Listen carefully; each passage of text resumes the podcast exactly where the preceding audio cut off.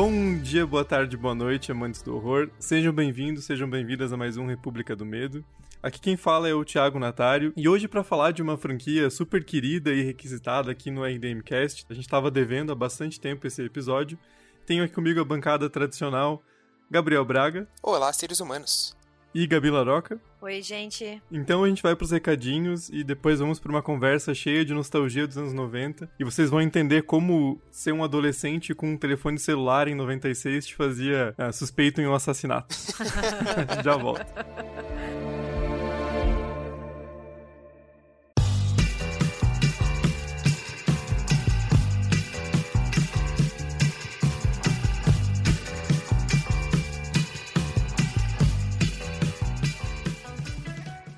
Bom, gente, eu começo os recadinhos de hoje falando de novo sobre o Cambly, C-A-M-B-L-Y, que é uma plataforma de ensino personalizado de inglês e é a forma mais completa e eficiente de se aprender o idioma. Então, para vocês começarem 2021 com o pé direito, uh, o Cambly e o RDM estão com uma super promoção que é válida só até o final de janeiro, então fiquem atentos para não perder essa, essa super oportunidade, que é um código República 47 para você usar quando você estiver finalizando seu cadastro no Cambly e ganhar 47% de desconto em todos os planos anuais.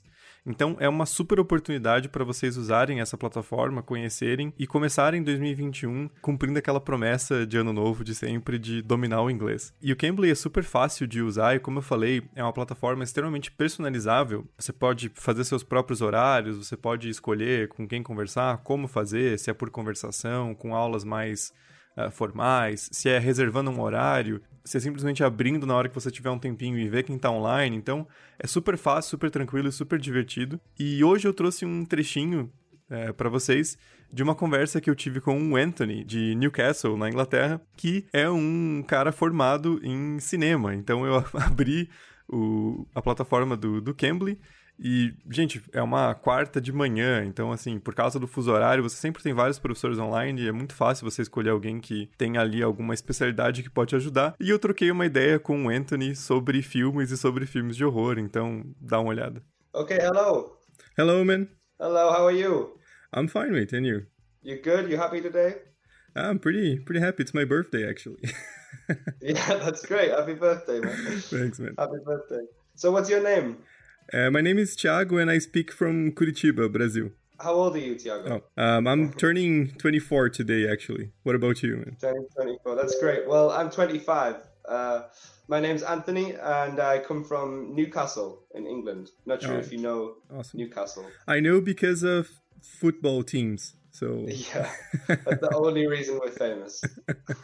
but let me ask you something, Anthony. I've noticed that you are a, a, film graduate. So yeah, can I ask you what's your favorite scary movie? Um, ooh, it's a good question. It depends what I'm going for, whether I'm going for shock or you know something that will stick with me. But I liked um recently there was a movie Hereditary. Hereditary. Oh, excellent movie. Hereditary was probably in my top three now. Uh, it's just so shocking, you know. Yeah. I just rewatched it so many, like three or four times straight away because there was just so much in there. The scene of the beheading, it's just. Oh my god! I've never seen nothing like that. You know, it's yeah. crazy gets me every and time. It was so shocking. It was like a normal normal movie for a while, and then that happens, and then the kid just goes to bed immediately afterwards. Just tries to, you know, pass it off. The camera just stays on his face until the morning, and then it's just like, oh my, you know. Yeah. Bom, então se vocês também quiserem ter essa, essa oportunidade de conectar o Cambly e conversar com professores e professoras de todos os lugares do mundo, vocês podem fazer seu cadastro e começar a usar a plataforma hoje mesmo. É super fácil, super seguro, super rápido. E lembrando que vocês têm o código República47 para ganhar 47% off em todos os planos anuais e começar 2021 aprendendo inglês da forma mais eficiente possível. Então não percam tempo, porque o código é válido só até o final de janeiro. Se cadastrem no Cambly e comecem a praticar inglês hoje mesmo.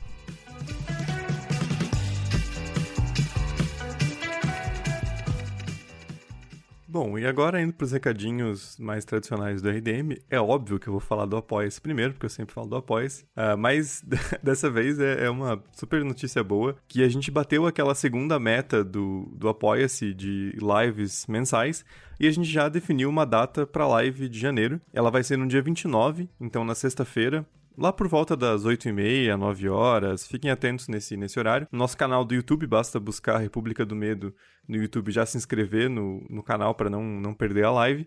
E a gente vai conversar sobre Uh, os melhores filmes e séries de horror de 2020 e também os piores. Então a gente vai fazer aquela tradicional retrospectiva que a gente acabou não fazendo no podcast esse ano, porque não tinha tanta coisa assim para conversar e a gente decidiu que no formato de live era algo muito mais interessante ter essa interação com vocês. Vocês vão poder participar no chat, como sempre, dizendo se vocês amaram o filme que a gente está comentando ou detestaram qual foi o filme favorito de vocês, a série. Então vai ser essa primeira live mensal oficial de 2021 falando sobre o que de bom e ruim aconteceu em 2020. No cinema e séries, né? Porque se for contar o resto, a gente vai acabar chorando a live.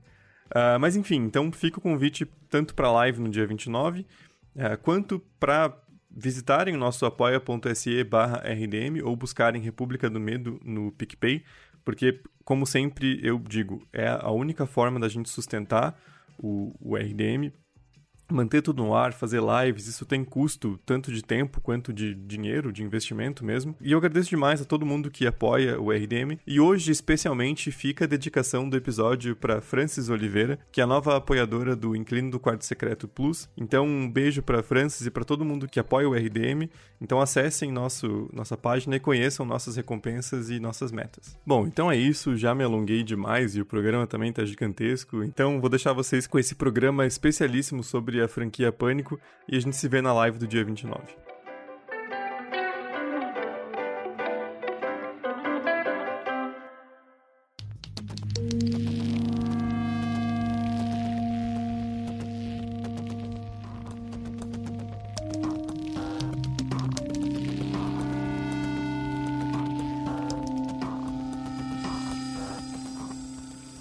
Gente, então como eu destaquei na, na, abertura, esse episódio a gente vai falar sobre a franquia Pânico. A gente vai focar principalmente nos, nos quatro filmes, né? Então, o Pânico de 96, o Pânico 2, que é de 97, o 3, que é de 2000, e o Pânico 4, que é de 2011, além de alguns comentários sobre a série de TV e também sobre o filme Pânico 5, que está com data de estreia marcada para janeiro de 2022 introduzindo um pouco o assunto do primeiro Pânico em si, ele foi escrito pelo Kevin Williamson, que até então não tinha nenhum roteiro no, no currículo, foi praticamente a primeira primeiro roteiro que ele conseguiu vender para uma produção. Uh, e foi um roteiro que na época chamou bastante atenção.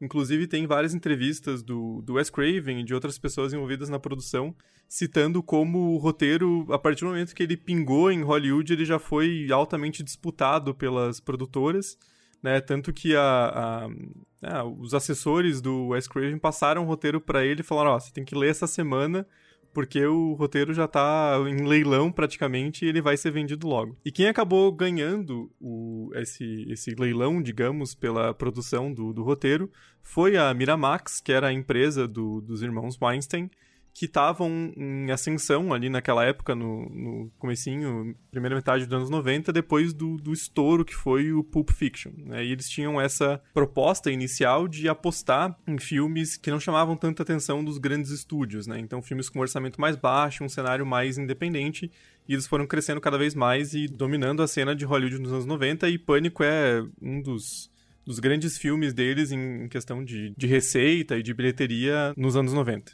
O Pânico, ele foi o epicentro do movimento de filmes de horror adolescentes dos anos 90. Ele é acreditado e com muita razão como um dos filmes que reviveu o subgênero slasher, tornando ele naquele chamado neo slasher ou também teen slasher, que é um subgênero que vai se voltar bastante para adolescentes e a gente vai ver depois com vários filmes que vão copiar mais ou menos o molde do Pânico, que é o seu que vocês fizeram no verão passado, Lenda Urbana e assim por diante. E ele é um filme muito importante para a história do horror, não apenas por ter um sucesso financeiro muito grande, mas também porque ele adere presta muita atenção e também rejeita a fórmula dos slashers tudo ao mesmo tempo. Então ele permitiu com essa linguagem diferente que os filmes slashers revivessem com popularidade por uma nova audiência, né? Que é essa audiência adolescente dos anos 90, que não viveu quase o final dos anos 70 e começo dos anos 80 para pegar um Halloween no cinema, né? Mas que despertou essa curiosidade e fez com que as distribuidoras e produtoras se interessassem por esse tipo de filme e começassem a investir neles. É, e vindo pelas mãos do Wes Craven, que em 84 já tinha dado um novo respiro para os slashers com o A Hora do Pesadelo, né? Então, o cara meio que renovou Slasher duas vezes. Ele realmente é um diretor lendário, assim, pro horror. É, e é engraçado pensar também como o projeto chegou até a mesa dele, né? Porque ele não foi o primeiro nome uh, pensado, ele não estava atrelado ao projeto desde o princípio, né? Mas agora a gente olhando do, do futuro, digamos, faz todo sentido, né? Pô, é o cara que vai dirigir esse filme.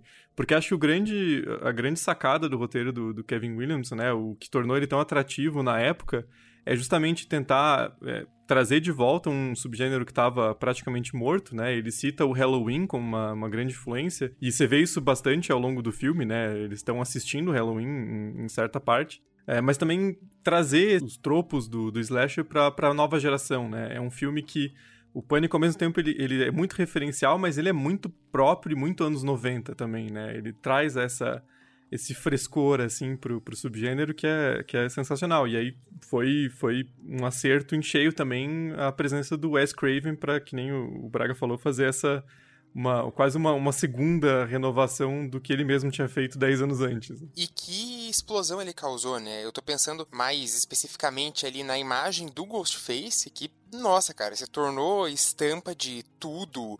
Eu Sim. tinha uma fantasia do Ghostface quando criança. tinha pra vender é, arroz no contato. carnaval, sim. Você via sim. muita gente fantasiada de Ghostface no carnaval ali no começo dos anos 2000. É, eu, a gente teve um, pelo menos eu, assim, tive um contato né, antes de ver o filme, já conhecia o, o assassino, o Ghostface no caso, ah, por conta disso. Da imagem dele tá em tudo quanto é lugar, de você ir em festinha, a fantasia criança e ter pelo menos uns 10 Ghostface na, na festinha, né? Até porque não só Pânico é uma franquia extremamente famosa, mas também Todo Mundo em Pânico é uma franquia extremamente famosa, né? Sim, eu assisti sim, Todo Mundo em sim. Pânico antes de Pânico, porque era uma comédia, aquelas spoof, né? Que é tipo o, o filme que tira sarro de outro filme. E foi uma franquia bastante longa, assim, tem três, quatro filmes, então é, é outro marco. Tem assim. seis. Tem seis, Tem nossa. um monte, são eu seis. Eu parei no quatro. são seis ou cinco. Mas é, é outro marco também de, de, de, como essa franquia influenciou bastante coisa depois. Né? Mas voltando ao primeiro Pânico, ele tem um contexto de produção muito interessante, que eu acho que vale a pena a gente parar um pouquinho para conversar, porque como o Thiago falou, ele é um filme produzido pela Miramax, que é a companhia dos irmãos Harvey e Bob Weinstein. É, e a gente, quando pensa no Harvey Weinstein, a gente já pensa no movimento Me Too, porque ele se envolveu em diversos escândalos de assédio sexual, de violência sexual. Ele foi preso, condenado, né? Mas desde os anos 90, anos 80, ele já era uma figura muito problemática e violenta em Hollywood. Ele tinha uma fama bem ruim que precedia ele, porque ele era conhecido por assediar a assediar a atriz e até mesmo assediar os membros votantes da academia para assegurar indicações ao Oscar. Então, assim, ele tinha uma fama péssima, mas ao mesmo tempo ele assegurava grandes produções dignas do circuito do Oscar, como O Piano, A Vida é Bela, Shakespeare Apaixonado e assim por diante todas as produções que ganharam o Oscar ali, mesmo não merecendo, como é o caso do Shakespeare Apaixonado, mas isso fica para outra conversa. E o seu irmão Bob, né, liderava outra propriedade da Miramax, que era a Dimension Films, um lado B da Miramax, a gente pode dizer, que era conhecida por lançar filmes de horror direto pro vídeo, e bem o tipo de filme que o Braga gosta. Hellraiser 3, Colheita Maldita 3, Halloween 6, tudo saiu pela Dimension Films, que era conhecida por ter a reputação de ser um lugar de despejo de filmes de horror. E a Dimension também, né, não só lançou filmes com qualidade duvidosa, ela também é responsável por filmes como O Corvo, de 94, né? Mas a reputação dela vai mudar mesmo, definitivamente, em 96 com o Pânico. A história que eu conheço é um pouquinho diferente da história do Thiago, só para você ver como as lendas uhum. e os boatos de Hollywood por aí circulam bastante, que foi um agente hollywoodiano chamado Kerry Wood, que levou o roteiro do Kevin Williamson, originalmente nomeado de Scary Movie, então, né, todo mundo em pânico tem aí as suas raízes, até o Bob Weinstein dizendo assim: "Cara, você precisa comprar isso aqui não se preocupa, não é horror, é muito engraçado, tira sarro do gênero, você precisa comprar. E o que eu li foi que o Bob Weinstein comprou o roteiro por 500 dólares. Agora, qual é a versão verdadeira dessa história, vocês perguntam pro Bob Weinstein e pro Kevin Williamson, porque eu não sei, só estou passando o que eu li. É, é, é, o tipo da coisa que a gente nunca vai saber, né? Porque também tem questão de, de sigilo das empresas e tal. Sim. E antes disso, como o Thiago falou, o Kevin Williamson era outro roteirista de Hollywood tentando sobreviver, escrevendo roteiros que não eram comprados, né? E a sorte dele realmente mudou com o Pânico. Uhum. Eu li uma entrevista dele falando qual foi a inspiração para o roteiro de Scary Movie, né? Esse título original. E ele disse que ele estava assistindo TV é, um especial sobre os assassinatos de Gainesville que foram cometidos por um serial killer chamado Danny Rowland, e ele ficou famoso e até conhecido pelo nome de o estripador de Gainesville, e ele matou cinco estudantes ali na Flórida entre novembro de 89 e agosto de 1990. E diz que na época ele estava falido, cuidando da casa de um amigo para pagar o dinheiro que ele pediu emprestado para comprar comida, e daí ele ficou com medo assistindo esse programa de televisão e acabou escutando um barulho na casa, e então ele pegou o telefone, pegou uma faca da cozinha cozinha e foi vasculhar para ver se tinha algum intruso. E nisso, ele ligou pro amigo dele e eles começaram a conversar sobre filmes de horror. e começaram a fazer meio que um questionário assim para ver quem sabia mais. E diz que foi aí que nasceu a ideia inicial dele pro Pânico. A história diz que o tal do Kerry Wood, o agente lá, pegou o roteiro e enviou para Drew Barrymore, uhum. que estava planejando a sua volta para Hollywood depois de anos à margens, né? Ela sofreu muito com vícios de bebida alcoólica e de drogas, então por muito tempo ela ficou assim aquela estrela infantil que, que perdeu o seu rumo, né? E ela estava planejando a sua grande volta e ela queria ser vista como uma atriz séria, e ela ficou interessada no papel principal quando ela fez a primeira leitura do roteiro. E assim eles foram capazes de colocar a bordo Wes Craven como diretor que inicialmente, diz a lenda, recusou o filme duas vezes, porque ele não queria fazer, mas que ele foi atraído pela chance de trabalhar com a Drew Barrymore e pela oportunidade de tirar sarro de filmes de horror ao mesmo tempo que ele estava fazendo um. É, e, e pelo que eu vi também, é, são esses dois fatores. O, o peso do, do nome da Drew Barrymore também foi um grande atrativo que já estava no, no projeto antes do próprio Wes Craven, mas tem uma entrevista dele que eu assisti, posso até linkar depois, que ele comenta que no contrato que ele fez com a Miramax para dirigir o, o Pânico, a, a, Miramax se comprometeu a dar o orçamento para ele dirigir o Música do Coração, que é um filme totalmente assim é, deslocado da bibliografia do, do Wes Craven, que é sobre um professor de música que é, resolve tocar o programa adiante sem é, quando a verba é cortada. Então é uma coisa bem deslocada do horror e ele tinha há muito tempo essa intenção de fazer um projeto diferente, fora do, do circuito que ele estava mais acostumado, e foi uma das, das cláusulas desse, desse acordo para dirigir o Pânico. E, e, também acho que outra coisa que é bem importante nessa parte de produção é que, como a Gabi falou, a princípio a Drew Barrymore ia é, ela estava cotada para ser a, a Sidney mesmo, ser a protagonista do, do filme, e acabou sendo uma, uma escolha que, até onde eu pesquisei, dela mesmo, de ser, na verdade, a Casey, que é a personagem que morre no, nos primeiros 15 minutos de filme. É, e a ideia dela era justamente ter esse, esse impacto a lá Janet Lee no, no Psicose, né? Ser aquela personagem inicial que é tirada do filme cedo, nesse caso, muito mais cedo do que no Psicose, mas consegue deixar um impacto por todo o filme, né? E isso é uma coisa super interessante, porque, como a gente comentou, a Drew Barrymore, entre os nomes do elenco, né? Tirando talvez a Courtney Cox, mas pensando no mundo do cinema em si, ela era certamente o nome mais famoso, né? E essa opção de, de colocar ali a, a Drew Barrymore como um personagem menor, sendo que você tem vários atores é, menos conhecidos no, no, elenco, é muito interessante, porque a partir do momento que você está vendo o filme e a Drew Barrymore, que é a Drew Barrymore, morre em 10 minutos, você fica, pô, o que, que vai acontecer agora, né? Você, você perde o chão, assim, qualquer um pode morrer.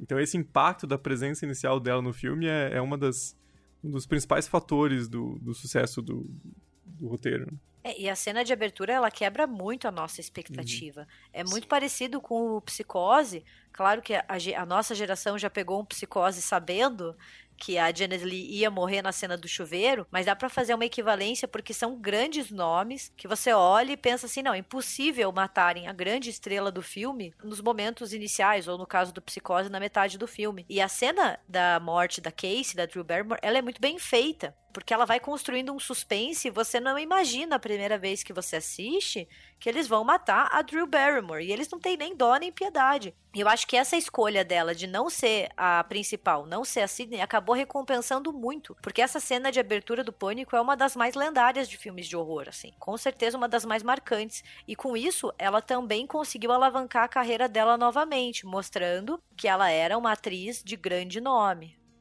Mas voltando aqui às tretas de produção, né? Inicialmente, a Dimension investiu 15 milhões na pré-produção do filme, o que não é um valor muito alto. E ela foi praticamente interrompida quando o Craven quase foi demitido pelo Bob Weinstein, que achava que as coisas não estavam indo rápidas o suficiente. E são vários os relatos durante a produção do filme, onde o Wes Craven e o Bob Weinstein bateram de frente, assim, em várias discussões, tanto que o Wes Craven quase se retirou da produção, e eles acabaram se resolvendo depois que o Craven se reuniu com a equipe e mostrou que ele conseguia fazer o filme no ritmo que o Bob Weinstein queria.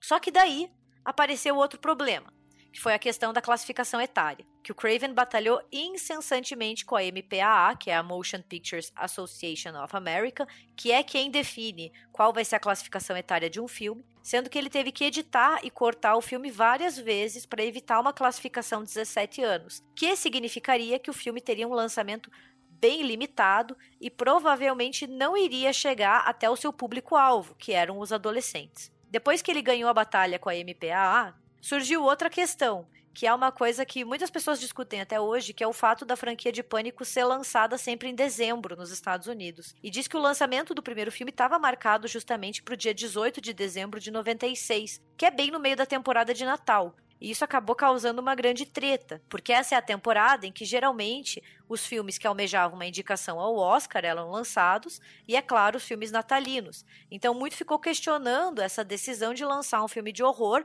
em plena época natalina. E apesar de todas essas tretas, o filme estreou na data prevista e arrecadou cerca de 6 milhões na semana de abertura, o que não era muito, assim, as críticas foram positivas, mas nada além disso, assim, nada de uau, o melhor filme de todos os tempos. Contudo, logo os comentários começaram a se espalhar e diz que foi uma coisa meio que boca a boca, sabe? Ah, você precisa assistir esse filme, esse filme é muito bom. E assim foi. E o Pânico acabou se mantendo no top 10 de bilheteria durante toda a primavera de 97 nos Estados Unidos, alcançando uma bilheteria mundial de mais de 173 milhões de dólares que na época era muito dinheiro. Muito antes das franquias Vingadores baterem os seus bilhões, um filme de horror fazer 173 milhões no mundo era bastante. Principalmente um filme pelo qual ninguém dava nada, né? Que foi comprado e assim, com tanta treta, tanta discussão, ninguém achava que ia chegar até onde chegou. É, e, e uma coisa bem peculiar da, dos anos 80, 90, que não acontece mais hoje em dia, do filme estrear mal e acabar ganhando força, né? Que nem se falou, o Pânico, ele estreou em quarto na bilheteria, porque a data de lançamento é claramente equivocada, assim, quem que vai no cinema no meio da época de Natal, no verão já escolar para assistir Pânico? Então é, foi uma coisa bem estranha, mas ele foi ganhando força e se tornou um, um puta sucesso de bilheteria, e como a gente contou no, no começo, não era bem essa a expectativa que se tinha em torno do filme, mesmo pela, pela Dimension, né? Porque eles estavam fazendo um filme ali que a ideia era é, só conseguir fazer de volta o dinheiro que tinha sido investido, de repente lucrar um pouco mais com o home video, né? Mas o filme acabou se tornando um puta sucesso, né? E isso também explica o, o fato de existirem mais quatro depois, né? Então é, é, um sucesso bem inesperado do, do primeiro Pânico em 96. You never told me your name. Why do you want to know my name? I want to know who I'm looking at. Bom, então o primeiro Pânico estreou aí próximo ao Natal de 1996, foi todo sucesso, e acho que é importante a gente passar por alguns momentos dele que o tornam tão icônico assim, a começar, claro, pela cena de abertura, que a gente já comentou algumas coisas aqui, mas é, é importante a gente frisar né, que ela já dá esse tom pro filme de ser uma coisa de horror, mas também um pouco bem humorada, porque tem uma coisa muito estranha nessa cena de abertura, quando a gente assiste a primeira vez, que é a inabilidade do assassino em matar a, a personagem da Drew Barrymore, porque ele, ele tropeça, ela bate a porta na cara dele. Se fosse o Michael Myers, tipo, bate a porta, ele dava uma testada, a porta quebrava. Não querendo me apressar, né, já que a gente já tá falando só do primeiro, mas isso é uma das características que eu mais gosto na franquia, que é os assassinos, eles são decididamente humanos, não tem nada de uhum. sobrenatural. Então, assim, não é um Sexta-feira 13, eu não tô desmerecendo Sexta-feira 13 nem Halloween, mas que quanto mais a gente vai conhecendo, mais uma mitologia sobrenatural e inexplicável é inserida nesses personagens. Então, eles são decididamente humanos e nos quatro filmes eles apanham pra caralho. É muito bom de ver. É porta na cara, é escada abaixo, é soco, eles escorregam. Então, assim, é muito bom ver um assassino que parece com um assassino o qual a gente iria enfrentar, sabe? Ele não caminha de forma incontrolável, sem parar, que nem o Jason ou que nem o Michael Myers, que nem o Braga disse. Não, ele escorrega, então é muito bom, assim. Eu acho que isso é um dos pontos mais altos da franquia toda. É, e também a, questão da incógnita de quem é o assassino, né? Porque a, aquela máscara, ela, ela esconde identidade, não é que nem o, o Michael que Claro, a, a, máscara é icônica, mas é a máscara do Michael Myers, né? Você tem uma, uma identidade Sim. atrelada àquilo. A máscara do, do Ghostface pode ser literalmente qualquer um, e esse é um dos grandes mistérios de todos os filmes, né? Então você sempre fica na expectativa ali de descobrir né, a grande revelação no final é quem é esse assassino. Ele não tá dado desde o começo, ele não tem uma história de origem, né? A máscara é só um, um símbolo, né? Isso é, isso é, uma questão bem, bem interessante. E aí também a voz, que é uma das coisas mais marcantes do começo do filme, né? Que é uma voz com. Né, dentro da, da narrativa do, do filme, com uma voz com modulação eletrônica, né? Que dá também um um destaque, assim, é uma voz bem assustadora né, nas primeiras partes. Né? É, o, o, eles apresentam o assassino, a, aquele estereótipo, né, do, do assassino, o cara que vai para cima, que vai te assustar, que vai te perturbar, faz essa referência grande ali ao, ao mensageiro do diabo, né, o quando um estranho chama, de ter alguém ligando e importunando a, a mocinha em tela. Mas, cara, é, é sensacional, assim. Eu, eu gosto muito da cena de abertura. Eu acho que daí você já vê que vai ser um filme de horror, mas que ele não vai estar tá totalmente naquelas convenções até então estabelecidas. Ainda mais é, essa parte do, do quem matou. Claro, isso já tinha sido feito em vários outros slashers, né? A gente comentou lá no, no nosso especial alguns que, que faziam isso, mas o Pânico, como a Gabi falou depois, ele é o epicentro dessa grande produção ali nos anos 90, que geralmente o assassino era alguém de dentro do grupo, né? Não é tipo, ah, o Michael Myers, que é um cara que fugiu lá do hospício, o Jason, que é aquela criança que morreu muitos anos atrás. E que inexplicavelmente voltou na sua forma saradona, né? A gente nunca sabe muito bem como que aquela criança que morreu afogada voltou com dois metros de altura, mas tudo bem. Deixamos isso para um outro RDM Cash. É crossfit na mata. crossfit debaixo d'água, entendeu? outro ponto, assim, que eu acho que torna essa uma das melhores aberturas do cinema de horror é que ela também vai ditar o tom é, de uma das maiores ironias e um dos jogos mais inteligentes do filme, que é essa ideia do filme funcionar em um universo onde filmes de horror existem e são consumidos pelos seus personagens. Então, ali, logo nos diálogos iniciais da Casey atendendo o telefone e falando com o Ghostface, ela começa a conversar sobre filmes de horror, que são filmes de horror que nós, espectadores, também conhecemos. Então, a gente consegue se relacionar, porque é um universo muito mais próximo ao nosso, né? E para mim, essa é uma das jogadas mais inteligentes do filme e da franquia inteira, né? Porque ele vai mencionar diversos filmes e nas sequências essas menções só tendem a crescer, né? Mas a gente tá ali, os personagens consomem esses filmes, eles conhecem, eles sabem quem é o Michael Myers, quem é o Fred Krueger, quem é o Jason e assim por diante. Então, para mim é brilhante, porque desde o da primeira cena, a gente já sabe para que o filme veio. É, e justamente acho que um, das, um dos principais fatores positivos do, do Pânico, especialmente o primeiro, é saber conversar com o público-alvo ali dos anos 90, né? Porque, que nem a gente falou, ele, ele traz uma história clássica de slasher até certo ponto, ele tem bastante inspiração em Halloween, mas ele atualiza o suficiente para tornar relacionável, né? Então, é, a Gabi comentou dessa, dessa questão dos, dos, filmes de horror existirem naquele universo. Então, os adolescentes que estão reunidos ali, eles sabem as regras. É, até o, o principal Sim. personagem nesse aspecto é o Randy, né? Que ele fala, ó, você não pode falar que você já Sim, volta. maravilhoso. Você não pode transar, senão você morre. Então, é, é, também uma, uma percepção do Wes Craven de conversar com o público dos anos 90 e não fazer um Sim. filme, um slasher dos anos 90 para um público de 10 anos depois. Então, ele inclui essas regras. Ele olha para o público e fala, ó, eu sei que você tá esperto e que se eu usar as mesmas coisas, vocês não vão se amedrontar mais. Mas, e se eu subverter e fazer com que as regras que vocês conhecem já não se apliquem mais, né? Então isso também é um, um fator que, que acaba contribuindo para gerar medo no, no filme, né? Ele consegue ir além dessas convenções. É, é um dos grandes poderes do filme é justamente essa habilidade de tirar sarro de filmes de horror, especialmente do subgênero slasher, ao mesmo tempo que Pânico é um filme de horror e funciona como um filme slasher, né? Então, Sim. assim, o Thiago falou das regras e a gente vê que ele bebe muito das regras de Halloween, tanto que são várias as cenas e várias as menções a Halloween, né? Que é um dos pioneiros do subgênero slasher, pelo menos nos Estados Unidos, né? E é muito legal ver essas regras, que nem o Thiago disse, né, que são incorporadas no filme em uma metalinguagem muito inteligente ali. A cena da festa do Randy falando: olha, se você quer sobreviver, você tem que seguir algumas regras. Então, nunca faça sexo. E eu adoro que ele diz: é um grande não, não façam sexo. Daí todo mundo fica, putz, que merda. Daí ele fala: nunca beba ou use drogas, porque é o fator do pecado, ele fala. É uma extensão da regra número um. Daí eles ficam, buh! E daí o melhor é quando ele diz: e nunca, nunca diga, volto já porque você não vai voltar. Isso é muito genial, assim, tipo, porque como o Thiago disse, é você olhar e fazer uma referência a algo dos anos 80, mas também reconhecer o teu espectador, sabendo que ele conhece essas regras e que ele vai gostar desse diálogo. É como se o filme piscasse pra gente, sabe? Dando aquela piscadinha do eu Sim. sei que você tá entendendo. E é muito bacana. E acho que isso reflete muito na Sidney, né? Porque ela é feita como essa personagem que representa esse público. Porque ela é esperta, né? A primeira ligação que ela recebe do assassino, ela fala: Ah, então vai se fuder, seu bosta. Eu vou abrir aqui a porta e quero ver se você tá aqui, se tá blefando. É, então ela, ela manja dessas, dessas regras e ela tenta também usar isso a, a seu favor, né? E como o filme vai subvertendo isso de, de inúmeras maneiras é, é muito interessante. É, é bem o, o momento onde ele abre esse espaço para o novo, o que deixa a gente tão ligado no filme, no que vai acontecer. Acho que só aumenta o suspense, né? Quando ele exibe ali todas as regras, diz, ó, oh, isso aqui é o que vocês estão acostumados, cara. E agora? Os personagens vão conseguir sobreviver seguindo essas regras? Isso vai se aplicar, teoricamente, na vida real, onde o, o, o filme está? Porra, isso é, isso é genial.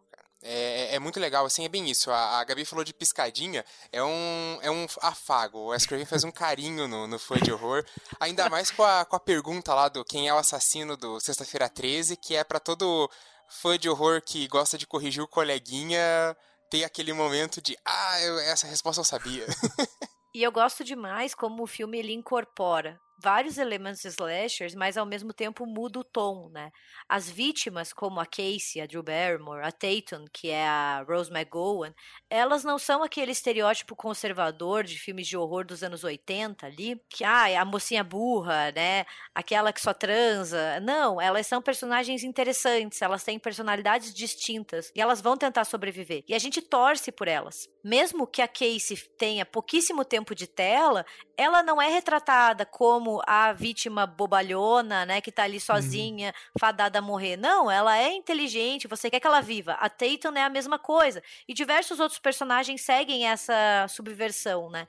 Então, eles não são aqueles personagens dos slashers que estão tão ocupados transando, bebendo ou fumando maconha, que eles não sabem que o terror tá vindo, né? Sendo facilmente descartados e punidos por essa subversão, entre muitas aspas. Não, eles são personagens de carne e osso, sabe? Eu acho essa ideia muito interessante, porque você pega o que há de questionável no cinema slasher dos anos 80 e você entrega de uma maneira diferente nos anos 90, atendendo a uma demanda de mudança. Nesse sentido que você falou, Gabi, acho que uma coisa também que o filme faz que é muito eficiente em relação a, aos slashers mais clássicos anos 70 80 é que eu sinto que ele eleva um pouco o tema da invasão do medo no subúrbio, né? Do, do, do horror, do, do, assassinato. Porque, é claro, o Halloween é um dos grandes clássicos nesse sentido, né? De trazer uma, uma figura é, assassina para dentro de um ambiente de subúrbio, mas eu acho que o Pânico eleva um pouco a questão da, da invasão domiciliar, porque ele constrói mais essa noção do, do peeping Tom, assim, né? do, do assassino que ele não Sim. só chega e mata. Porque o Michael, ele chega, ele vê alguém, ele enfia a faca e acabou, assim. A única que consegue fugir dele é a Laurie, né? E, mas ele é muito efetivo, ele é muito pragmático, né? O assassino do, do Pânico, o Ghostface, ele é um filho da puta, né? Porque ele fica. Ele faz Sim. um teasing, assim, ele liga, né? Então ele não só invadiu sua, sua casa buscando outra pessoa, ele invadiu a sua casa ele vai ficar te sacaneando porque ele tá te vigiando de algum lugar e você não sabe de onde.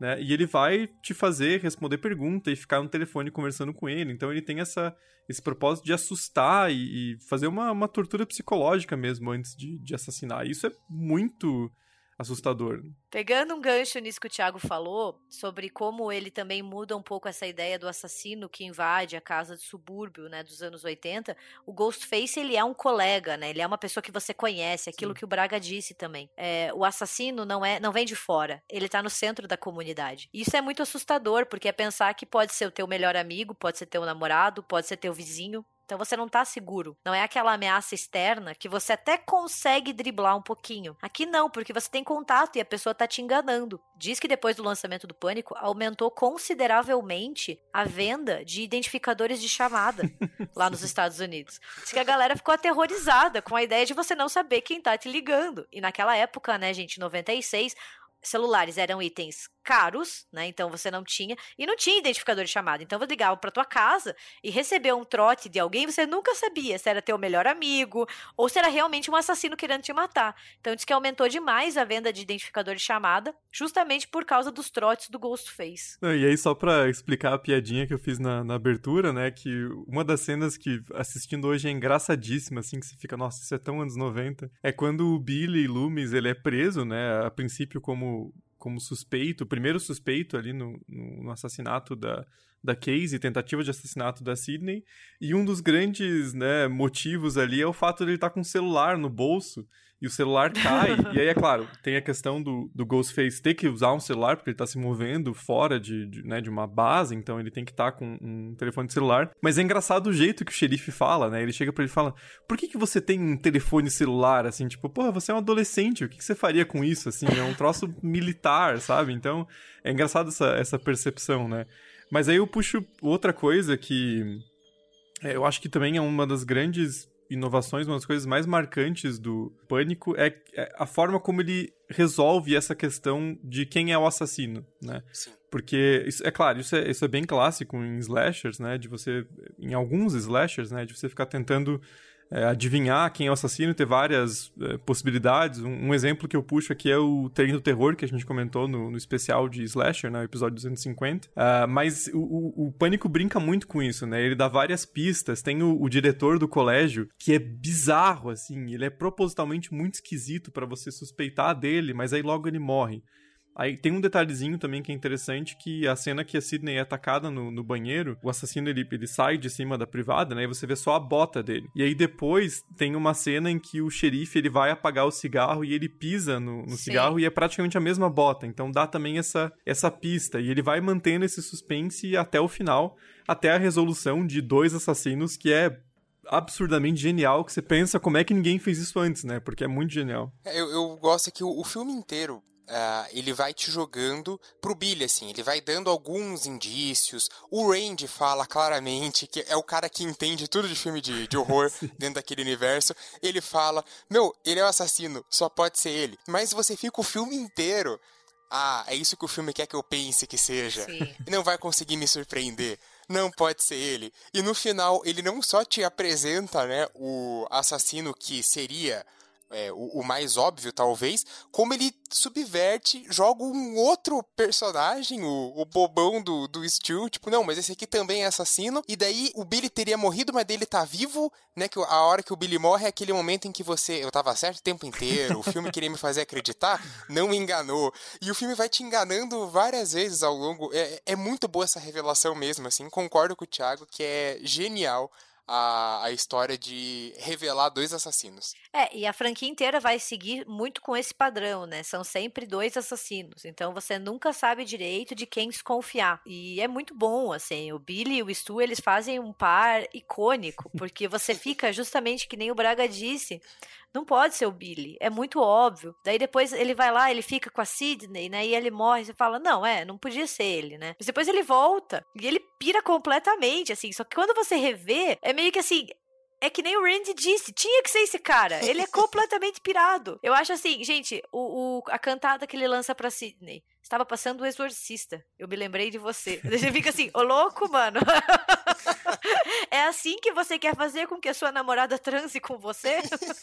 É, e, e, e, nessa cena que o Braga citou do Randy, ele fala que o assassino é o Billy pro Stu.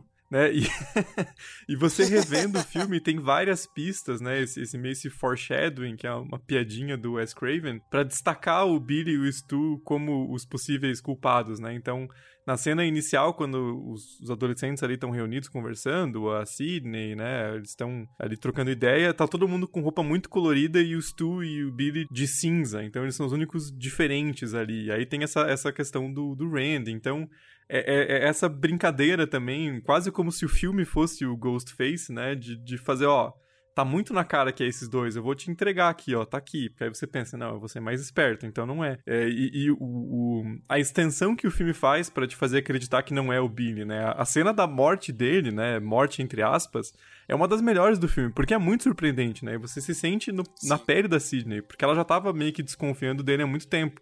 E ele pergunta para ela antes de morrer, né? O que, que, eu, que, que eu preciso fazer para você acreditar que eu não sou assassino? E aí ele morre, entre aspas, né?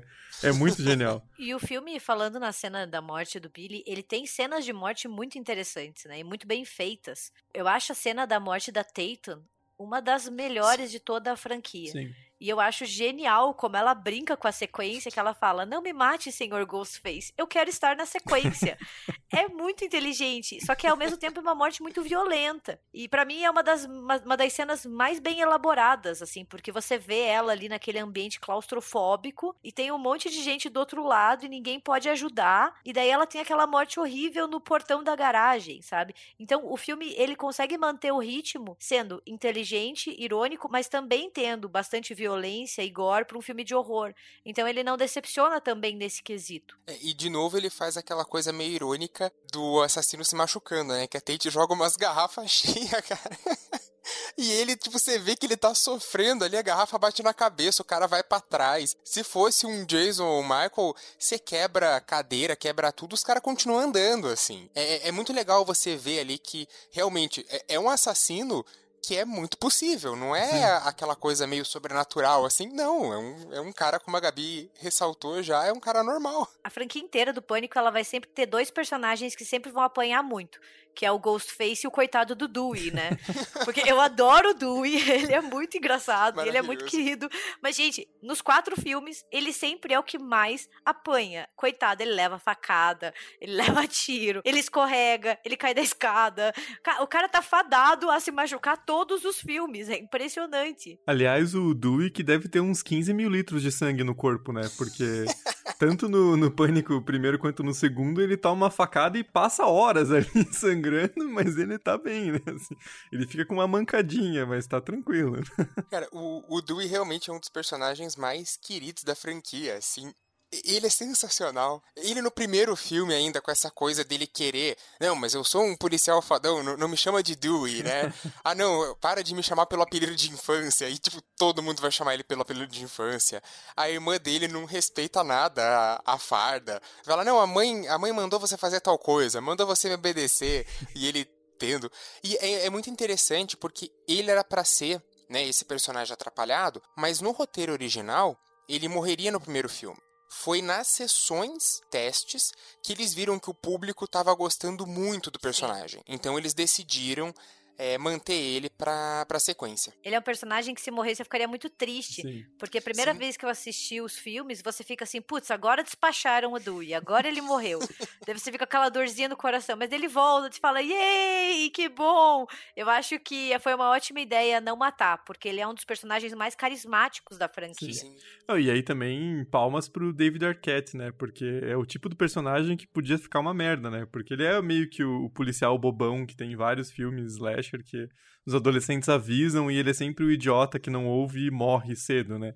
Mas o, a, a, performance faz o, o, personagem ser muito carismático. Né? Aliás, o elenco inteiro do filme é muito bom, né? Sim. São atuações muito convincentes. A, a Neve Campbell como protagonista não tem nem o que comentar, mas os coadjuvantes em si são, são muito bons, né? O o Matthew Lillard vende muito aquela piração do, do Stu. O próprio Skeet Ulrich como Billy também funciona muito bem. A Courtney Cox como Gale Weathers, né? E aí a gente tem que lembrar que, porra, tava no auge... Não no auge, mas tava ali na, na segunda temporada de Friends, assim ela era a Mônica, assim. Você não vê a Mônica sendo. E ela, ela tá muito nojenta nesse primeiro Sim, filme. Sim, ela é uma né? desgraçada. Porque ela é muito aquela repórter sensacionalista que faz de tudo por uma manchete, ela não tá nem aí se ela vai foder com os outros, se ela vai expor as tristezas alheias. Ela é muito cachorra, com todo respeito. ela é muito chata. E ela é uma personagem que ela vai ficando melhor. Sim. E é uma coisa que eu gosto da franquia no geral, é como ele vai aprofundando os personagens. Porque se a Gale ficasse igual, do primeiro até o quarto pânico, ia ser insuportável. Mas ela vai, sabe, se mostrando mais humana, principalmente no romance dela com o Dewey, como ela vai repensando as atitudes, o como ela questiona. Então, assim, ela é uma personagem que começa muito mal. Se ela morresse no primeiro, eu acho que ela não faria falta. Mas ela melhora depois, assim, realmente. Não, adoro esse casal. É, Gale e Dewey, eles são muito bons, assim. essas indas e vindas em todo o filme. É, é, muito engraçado o jeito como eles se provocam também. Né? Eles ficam aí se provocando, daí o Dewey fala mal dela, e daí, tipo, só queria ressaltar uma última coisa. Seu cabelo tá muito bonito e vai embora. Acho muito bom. É, e lembrando que a Courtney Cox e o David Arquette, eles casaram na vida real depois Sim. do primeiro pânico. Eles ficaram um tempão juntos, depois se divorciaram, né? Mas é aquele casal que você fica assim, ai, que legal, eles foram um casal na vida real também, eles são tão bonitinhos. É, a, a, personagem dela, eu, eu também concordo com a Gabi, ela vai melhorando a, ao longo da, da franquia, né? Que vai aprofundando e tudo. Mas eu gosto especialmente dessa essa sátira ao primeiro filme, né? Desse jornalismo meio predatório. É, até uma coisa meio o abutre lá, né? Que, o filme com o Jake Gyllenhaal. É, então você tem essa coisa, ela realmente está buscando por sangue, né? Não é. A gente fala esses programas pinga-sangue, ela realmente está procurando e ela não só quer noticiar a ação, como ela quer fazer parte da ação.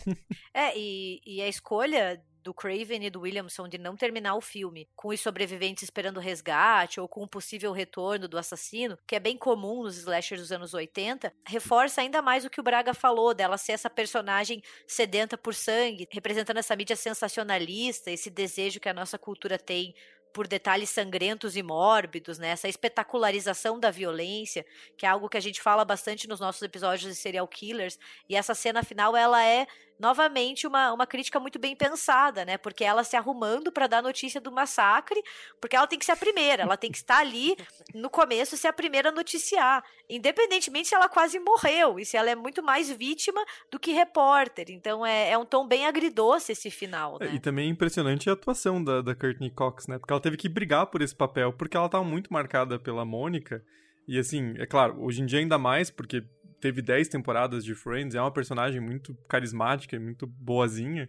E, mas ela vende muito bem essa imagem da, da repórter filha Sim. da puta, né? Quando a Sidney dá na cara dela, é um dos pontos altos do filme, assim, né? Você comemora junto com a plateia ali, tipo, porra. Com certeza. Finalmente, né? Tava. Foi tarde demais esse soco. Então é, é bem impressionante isso. Mas eu acho que no final das contas, Pânico é um filme da Sidney, né? Tipo, ele, ele gira em torno dela, o protagonismo é dela, ela quem desencadeia muitas das ações. E eu vejo muito como uma luta da personagem para controlar sua própria narrativa, em frente ali a alguns esquemas misóginos do horror slasher, né? Então, assim, o, o Stu e o Billy, eles representam, parece, aquele slasher dos anos 80, aonde você tem estereótipos complicados, violência, então parece que todo o tempo é ela tentando aqui pegar essa narrativa do filme e mostrar que essa narrativa é dela. Né? Pânico é um filme da Sidney. E uma das coisas que eu mais gosto é como ela vai subverter o estereótipo da Final Girl. Principalmente a questão da virgindade, né? Porque a gente tem ali a cena onde ela escolhe fazer sexo com o Billy, e não é uma cena hipersexualizada de forma alguma. Então, pontos pro senhor Wes Craven aqui, né? E até é extremamente irônico, porque enquanto eles estão lá em cima transando, que a gente não vê, né? Em nenhum momento a gente tem essa nudez da Sidney ou essa cena de sexo, o grupo que tá na festa lá embaixo tá assistindo Halloween. e os garotos, principalmente o Stu, ficam lamentando o fato de que eles não veem os seios da Jamie Lee Curtis. e eles ficam, tipo, muito chateados que não tem tanta nudez assim no Halloween. Eles querem ver a Jamie Lee Curtis nua, enquanto a Sidney tá lá em cima perdendo a virgindade com o, com o Billis. É, só um parênteses, então, bem rápido, queridos ouvintes. Virgindade é uma construção social. Ela não existe, ponto, fecha parênteses e muito obrigada. Mas eu acho muito interessante como é ela quem vai destruir a tentativa do Billy do estúdio recriar um slasher lá moda anos 80, né? Porque o que eles querem é um filme a lá Halloween e Sexta-feira 13. Então é justamente ela quem vai se impor. Ela veste a fantasia de Ghostface, ela salva o pai e os amigos. Ela tortura um pouco o Billy E o Stu usando o modulador de voz e usando a roupa, eu acho genial quando ela resolve fazer eles provarem do próprio veneno. E para melhorar, ela que para eles, né? Ela joga a TV na cabeça do Stu e ela esfaqueia o Billy com um guarda-chuva. Então, assim, ela não apenas sobrevive, ela não é salva, como muitas Final Girls. A gente até comentou isso no especial Slasher. Tipo, a Laurie, ela é salva no primeiro Halloween pelo Dr. Loomis no momento final. Não, a Sidney luta de volta, né? Então ela é uma personagem que ela é muito proativa e ela vai sendo aprofundada cada vez mais nas franquias. Então ela vai crescendo, a gente vai lidando com a personalidade dela, com os traumas, com tudo isso. Então a gente cresce junto com ela. E eu acho que essa representação de Final Girl é muito interessante. Claro, não é ideal, né? Porque a gente ainda não pode esquecer que a Sidney é branca, heterossexual e de classe média, né? Então, assim, ela ainda é um padrãozinho, bem padrãozinho, mas perto do que as Final Girls eram ali no final dos anos 70 e 80, a, ela é um belo respiro para os filmes de horror. Classe média alta, né? Porque o, as casas no filme são espetaculares, Sim. né? Nossa, Cada sim. casa é uma mansão ali no, no cenário. Mas nessa questão do- da narrativa que você levantou, Gabi, tem outra coisa que eu acho bem interessante. É como já existe uma visão pré-formatada da Sidney, né? nu- Numa maneira mais. uma forma mais geral, por causa do livro da Gail Weathers, né? Que coloca o Cotton Wary como inocente, que foi falsamente acusado pela Sidney, né? Pelo assassinato da mãe dela. Então já existe essa, essa desconfiança, e até tem a cena em que as duas colegas de, de escola dela estão conversando no banheiro e ela entra e ouve, né, falando que, né, de repente talvez ela seja a assassina e ela surtou por causa do, da mãe. Sim. E também fica essa carga dela ter colocado um homem inocente na cadeia, então tem essa, essa questão também dela lutar contra isso também, né? E aí justifica a cena que ela dá um soco na cara da Gale, que é sensacional, né? Então uma ela, ela é uma, cenas. ela é uma personagem muito combativa em vários sentidos. É, mas é essa construção de, de personagens, né, que chama tanta atenção, porque até no começo a gente até identifica, né, os personagens com alguns estereótipos, tipo, ah, olha lá, a Sidney vai ser a, a Virgin Final Girl, ah, o Billy é o, o cara mais é, ligado àquela visão do atleta, né, o, o cara mais bonito e tal, o Stu é o bobão, e daí você vai ligando eles a uns estereótipos, só que ao longo do filme, onde a gente vai conhecendo mais os personagens, né, eles vão subvertendo isso. Sim. E, cara, isso é, é sensacional, assim. E, e, claro, isso de filme para filme também se aplica. Então, os personagens, eles são muito mais interessantes, às vezes, do que simplesmente aqueles de slasher que você não precisa saber quase nada, porque ele tá ali só pra ser uma morte sangrenta, uma morte é, espetaculosa, né? E no final, a Sidney ela se impõe ainda mais, né? Quando todo mundo acha que o Billy finalmente morreu, o Randy diz: toma cuidado, que o assassino sempre volta para um último susto. E ele vai se aproximando deles e ela dá um tiro certeiro no Billy, né? E ela fala: não no meu filme. Então, para mim, é ela mostrar assim: a narrativa é dela. É ela quem vai construir. E é diferente de muitas Final Girls, onde elas não são donas das suas próprias narrativas, né? A gente vê assim com finais, onde você fica pensando, ok, e agora? E o primeiro pânico, não. Ele mostra justamente a Sidney se impondo como pessoa. E isso a gente nota em todos os outros filmes da franquia. Hello? Hello, Sydney. Remember me? Bom, agora a gente vai falar de Pânico 2, que foi lançado em 12 de dezembro de 97 nos Estados Unidos. Então, sim, ele foi lançado menos de um ano depois do, do lançamento do primeiro filme, porque foi um sucesso estrondoso. Então, a, a, a sequência estava em produção já logo que o primeiro filme foi lançado. E isso mostra que a franquia Pânico são filmes natalinos, entendeu? Você pode colocar na sua lista do que assistir no Natal. E, inclusive, reza a lenda que o próprio roteiro do primeiro Pânico já tinha um tratamento breve para uma sequência do Kevin Williamson, que ele tinha deixado umas cinco páginas, assim, delineando uma, uma possível sequência. Então, é um filme já projetado para isso, e, e, acho que uma das grandes peculiaridades, né, da, e de originalidade mesmo da franquia Pânico, é você ter a presença do diretor original nos quatro principais filmes, né? Então, o Wes Sim. Craven sempre volta pra sequência, inclusive o único que não tem a, a, a, a roteirização do Kevin Williamson é o Pânico 3, mas todos os outros têm essa, essa dobradinha de, de muito sucesso, né?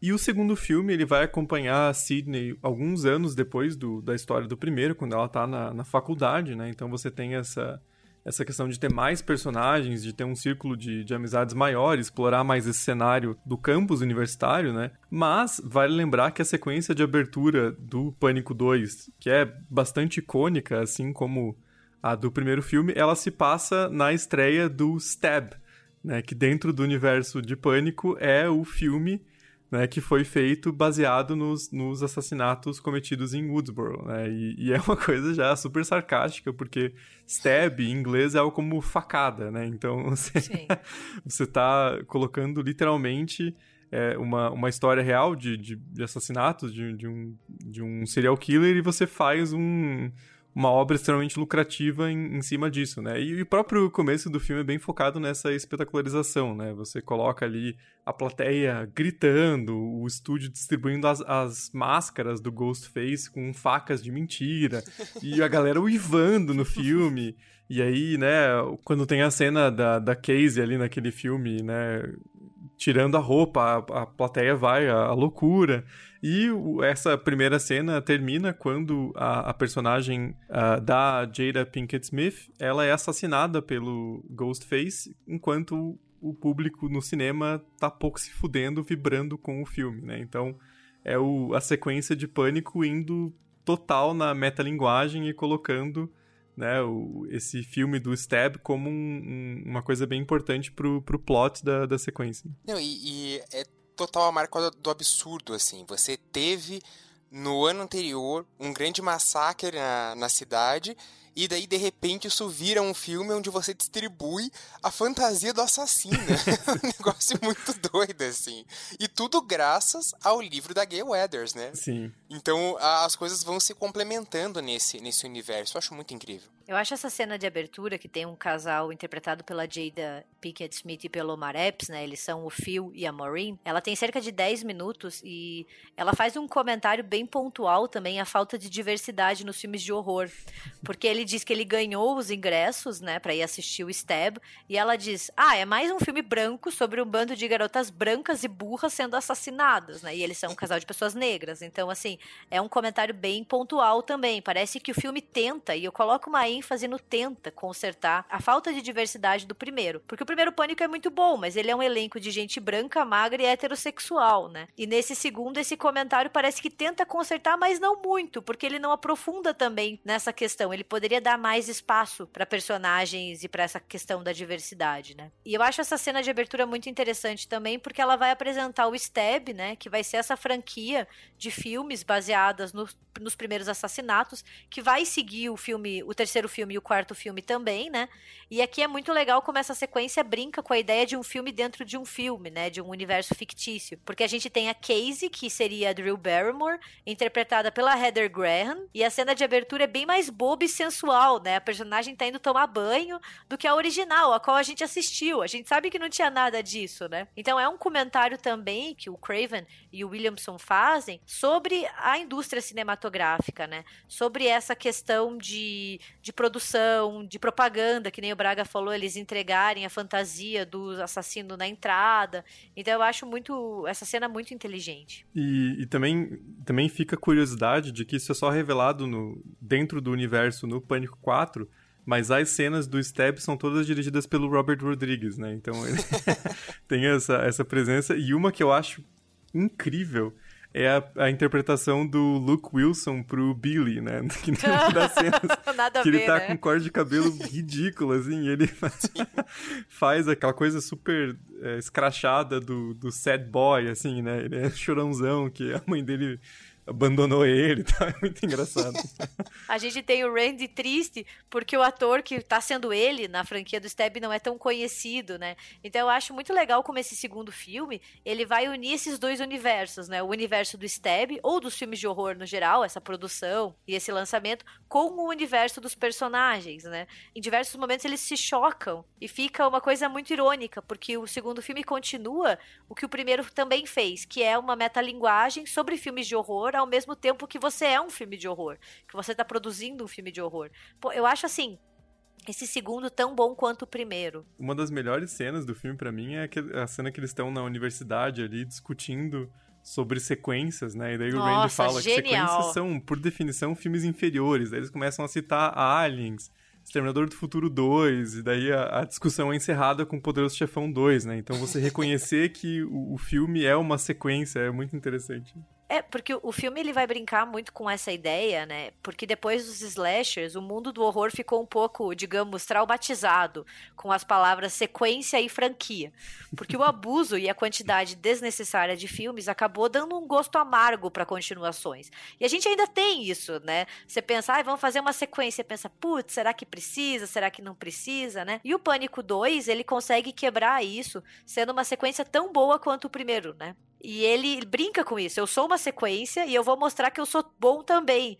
Então, essa cena da discussão sobre as sequências na aula de cinema é genial. É muito bom. Assim, para mim é uma das minhas partes preferidas do filme. Eu, eu acho que, num, num geral, ele é tão bom quanto o primeiro, concordo com a Gabi, mas talvez na parte técnica ele consiga ser até um pouco superior, assim. Se a gente vê a questão do trabalho de som, né, de fotografia, essa profundidade de campo que você vai ter é, nessas cenas mais fechadas, em especial nas cenas em que a Sidney está atuando no palco, né, que daí ela está numa peça de teatro que também faz um comentário sobre essa questão de estar fadada a um, a um desastre, que é uma coisa que a gente se pergunta uh, nesses filmes que tem uh, muitas sequências assim. Cara, ele, ele é muito bem feito. O, o tempo inteiro, o, o filme tá uh, extremamente bem feito, assim, uma qualidade técnica muito grande também. E uma das coisas muito inovadoras do filme, que ele consegue se distanciar dessas sequências de slashers, que a gente ficou muito acostumado ali com Sexta-feira 13, parte 2, parte 3, que é meio que uma recriação do enredo do primeiro filme, né? Então você meio que já tem uma estrutura pronta, você sabe o que vai acontecer. E no Pânico são histórias diferentes que se complementam, né? Então tem uma raiz ali no primeiro filme, mas você não vê a mesma história sendo repetida repetida. Claro, você tem os dois assassinos, você tem a Sidney, a uhum. Gale e o Dewey, mas você não tem uma estrutura narrativa engessada, que você sabe exatamente o que vai acontecer. Tanto que nesse, o assassino está seguindo os assassinatos originais, né? Escolhendo as vítimas com o mesmo nome das vítimas do primeiro filme e depois procurando matar aqueles que sobreviveram. Então você tem esse respiro, né? Essa mudança, que faz com que você assista o filme realmente com aquela ideia do eu tô vendo um filme novo. E não como a gente às vezes assiste Sexta-feira 13, parte 4, e fala, não, já assisti esse filme, eu sei o que vai acontecer. Vou, vou discordar só um pouquinho, que eu acho o Pânico 2 um degrauzinho inferior ao primeiro mais pela qualidade do primeiro do que pela falta de qualidade do segundo. Porque eu acho que. Eu não acho a revelação tão forte. É claro, nem, nem teria como ser, né? Porque você já espera que seja dois assassinos e eles até fazem uma. Né, um, ali um, uma, uma pegadinha, assim, que aí um personagem né, que é até meio óbvio, que é o Mickey, né, que é o, o, assassino, mas aí surge a senhora Loomis do nada no, no, no palco, e é interessante, mas eu acho o, o roteiro um pouquinho menos refinado do que o do primeiro, assim. Eu, os personagens tomam umas decisões meio estúpidas, tipo, por que, que a Sidney foi para aquele teatro, sabe? Não, não, não, faz, não faria sentido para ela ir para lá naquele momento, assim. Mas são, são detalhes, mas eu acho que o, o, primeiro ele tem uma coisa um pouco mais fechadinha ali. Reza a lenda, e aí, como a gente comentou no começo, são coisas que a gente nunca vai saber porque é detalhe de produção, é uma coisa meio, meio de segredo mas reza a lenda que o roteiro de Pânico 2 foi vazado na internet pouco antes do, da produção e que ele teve que ser reescrito meio que às pressas pelo Kevin Williamson. Então, porque tinha, tinha sido revelado, inclusive, quem era o assassino. Por isso, o roteiro do filme ele estava meio que sendo escrito conforme ele era filmado. Então, essas coisas que eu citei, de, de, ser um pouquinho menos refinado que o primeiro, pode ser isso. Pode ser que seja mentira também, mas é, um, é um, uma coisa até que é bastante forte de que, de fato, o roteiro do segundo filme ele foi vazado na internet e é disponível até hoje, assim, o primeiro tratamento dele. Aqui falando sobre a revelação dos assassinos, eu acho muito interessante como os assassinos acabam se mostrando sendo duplos do Randy e da Gale, né? Porque o Randy tem a sua contrapartida no personagem do Mickey, que é o Timothy Oliphant, que é um outro estudante de cinema aficionado por filmes que quer criar filmes ao invés de discuti-los, né? E ele, que nem o Thiago uhum. disse, rende uma ótima cena no debate sobre sequências, né? E a Gale possui o seu Yang, né, na repórter local, que é a Debbie Salt, que é a Laurie Metcalf, que é, de, que é a mãe do Sheldon no The Big Bang Theory, né? E é muito louco você olhar e falar, caralho, é a mãe do Sheldon. E daí a gente acaba descobrindo que eles dois são os assassinos, né? Então, eles são duplos bem interessantes desses personagens. Eu acho que eles funcionam bem, assim. É claro, eu não acho que a revelação seja tão impactante e tão bem pensada quanto tanto a do primeiro, mas eu ainda gosto bastante, porque eu acho que a revelação da Debbie Salt, né, ser a mãe do Billy Loomis, né? A gente só conhece ela como Senhora Loomis, porque quem reconhece ela é a Sidney, né? Ela só tem esse encontro final. No filme inteiro, ela só contracena com a Gale. Então, quando a Sidney olha para ela, fala Senhora Loomis, né?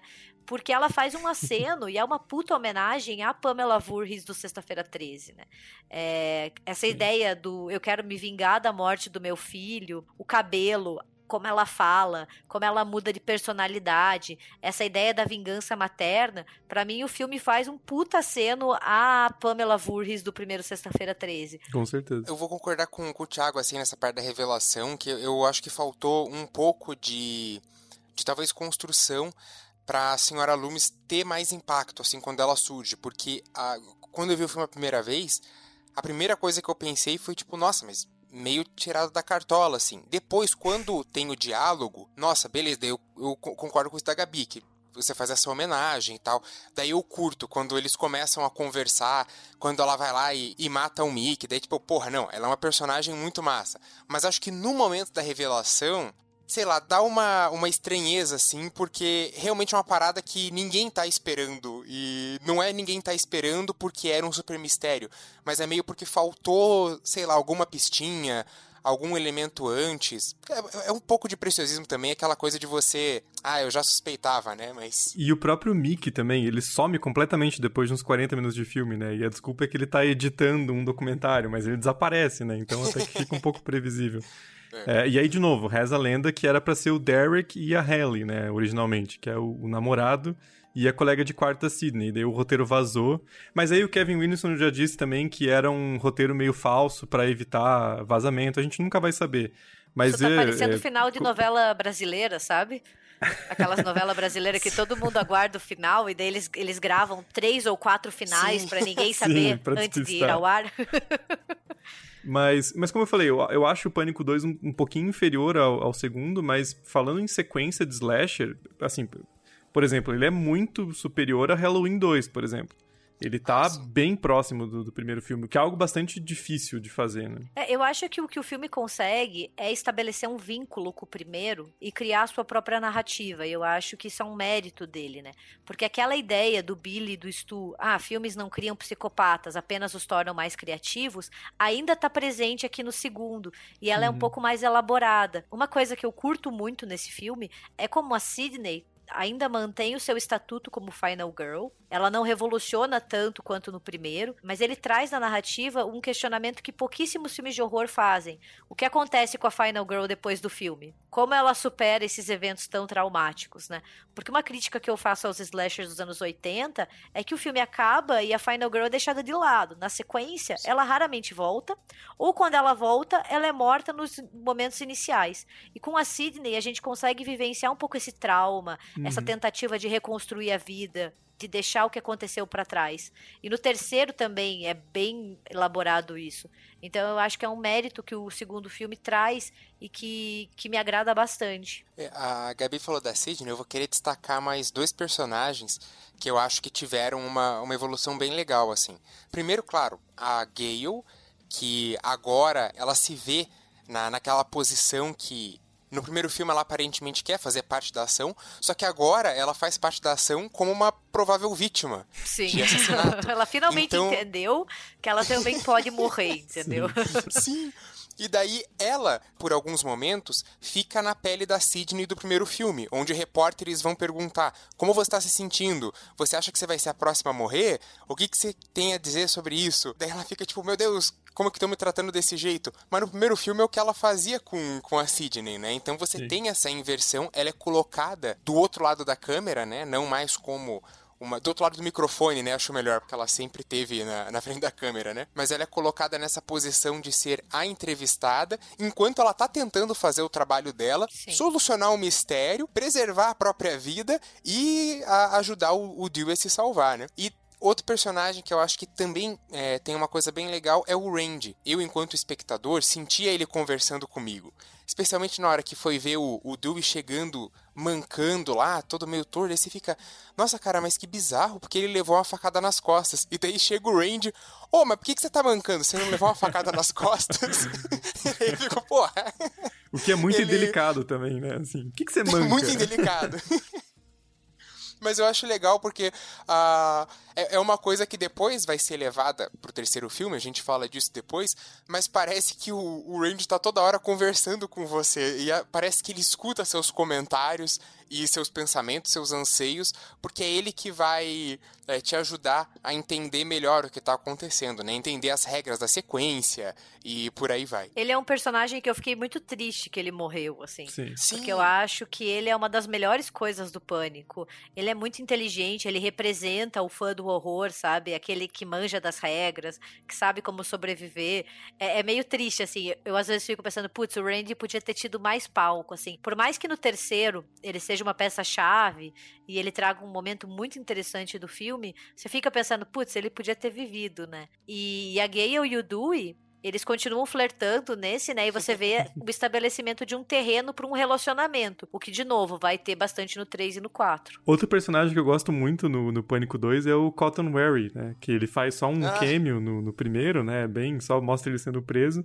Mas aqui ele é um personagem e é, e é uma sátira também, né? Porque ele é um oportunista do caralho, né? Claro, ele foi acusado erroneamente, passou um ano na cadeia, mas aí ele sai querendo ser o herói, né? Então ele quer convencer a Sidney a aparecer com ele num, num programa lá para ele virar famoso, né? No final do filme ele quer ser o herói, então ele tá querendo lucrar também com aquela situação, né? E é um comentário bastante ácido também, assim como a Gail Weathers é no primeiro filme, ele meio que assume esse papel, né? do, do de alguém que quer lucrar com aquela situação dramática dos assassinatos. Né? Esse filme, como ele teve um orçamento bem maior que o primeiro, isso significou também mais estrelas, né? Sim. E a gente tem um elenco cheio de caras conhecidas. O elenco original retorna, o que é muito raro também em filmes de horror, assim. Geralmente você faz o primeiro e não quer saber mais de sequências mas diversas adições vieram. A gente tem a Sarah Michelle Gellar, no mesmo ano em que ela ia protagonizar Buffy. E eu acho a personagem da Cici uma personagem super interessante. Eu acho que ela merecia mais justiça, assim. Sim. É uma das minhas poucas reclamações do filme. Ela morre muito rápido. E a cena dela na sala de aula é super inteligente, super articulada. Dá vontade de saber mais, sabe?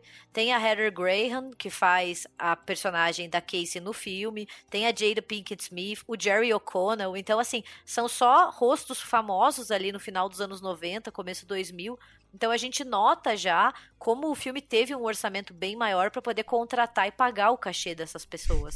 Sim. Pra finalizar o 2, eu, eu, gosto muito da, da cena em que os repórteres vão falar com a Sidney, olha só, agora você virou uma heroína. E ela, não, o herói tá ali. Se vocês querem, falem com o Cotton. E dele já distribui uns cartõezinhos também, oportunista do. do Parecia caralho. que ele tava esperando, sabe? Money, money, money, money.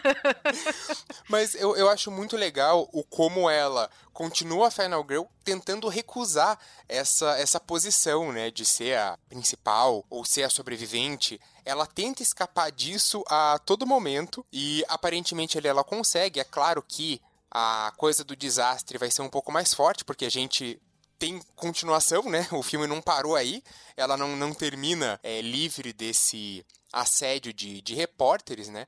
Mas é, eu, eu gosto muito dessa tentativa dela de se afastar da, do destino dela de ser uma, uma Final Girl. What do you know about trilogies? All I know about movie trilogies is that in the third one, all bets are off.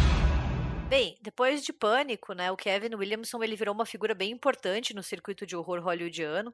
Ele escreveu filmes como Eu Sei O Que Vocês Fizeram no Verão Passado, Prova Final, produziu outros como Halloween H20 e até mesmo dirigiu e roteirizou Tentação Fatal, que é um filme com a Ellen Mirren e com a Katie Holmes de 99. E daí ele foi e criou um dos maiores sucessos adolescentes da TV dos anos 90 2000, que é Dawson's Creek. E o Pânico 3 é o único da franquia onde ele não é acreditado como roteirista, porque ele teve uma ideia original para o filme que foi reformulada várias vezes e o filme acabou sofrendo diversas alterações. E a gente fica pensando o que aconteceu, né? Porque tem muita treta envolvendo o roteiro do Pânico 3. E o fato é que entre o segundo Pânico e o terceiro, o tom de produtos voltados para adolescentes nos Estados Unidos mudou muito. Principalmente devido à tragédia do massacre de Columbine em 1999. A Dimension Films já estava trabalhando num esboço para o terceiro filme, baseado numa ideia do Williamson e escrita pelo Aaron Kruger, que depois iria roteirizar a versão estadunidense do Chamado, de 2002, quando aconteceu o massacre de Columbine. Unindo a isso e algumas preferências do Kruger, o rascunho original foi abandonado, que era o roteiro do Williamson. E eles acabaram investindo em um conceito mais cômico de um filme dentro de um filme, com o roteiro centrando nas filmagens do punhalada ou da facada 3, né, do stab 3. O próprio Williamson disse em uma entrevista em 2003 que a sua visão para Pânico 3 era bem diferente, que os assassinos seriam é, um fã-clube formado por jovens de Woodsboro que se reuniram por causa de Stab 1 e 2, né? E que eles que estavam assassinando, e a grande surpresa do filme seria a Sidney entrando na casa depois do massacre para descobrir que eles todos se levantavam e mostravam que eles não estavam mortos e que eles tinham planejado a coisa toda. Acontece que depois de Columbine colocar jovens planejando assassinatos, fãs de filmes, né, e de produtos considerados violentos não pegava muito bem. Então eles acabaram redirecionando o foco para essa ideia dos assassinatos centrados na filmagem de um terceiro filme da franquia Stab. Eu, eu gosto desse caminho que o filme seguiu. Eu realmente não sabia da, da ideia original, mas eu gosto dessa ideia de ter um terceiro filme enquanto está sendo gravado o Apunhalada 3, que tem o, o elenco principal, né, que a gente gosta, representado por outros atores, então é, é uma ideia muito divertida. E toda essa discussão, né, desses terceiros filmes que geralmente vem alguma coisa, parte 3 a origem, o início. Então eu, eu, eu gosto dessa jogada também. É claro que eu, eu acho ele o mais fraco dos quatro pânicos, né? Se a gente junta todos, eu acho ele o mais, o mais fraco. Sobretudo o. Eu acho muito tirado da cartola a, a, revelação final. Isso já, é, já era um pouco esperado pelo que eles falam ao longo do filme, né? Que vai voltar uma coisa lá do início que ninguém nunca reparou, que vai mudar tudo, é uma coisa diferente. Então você já esperava alguma revelação mais, mais surpreendente nesse sentido de não, não ter sido construída antes, né? Eu concordo com o Braga. Eu acho o Pânico 3 o mais fraco, porque para mim ele soa muito como uma imitação de Pânico e não Pânico. Parece que a gente está assistindo o Stab 3 ao invés de estar tá assistindo o último capítulo da, da trilogia. Então, ele até tenta ir nessa mais fundo na metalinguagem com a produção do, do filme fictício. Ele faz uns comentários assim de que, pô, na, na, no final da trilogia não tem mais regra, é tudo diferente, o assassino vai ser né, sobre-humano e tal, mas eu acho a revelação do, do diretor ser o assassino fraquíssima, assim.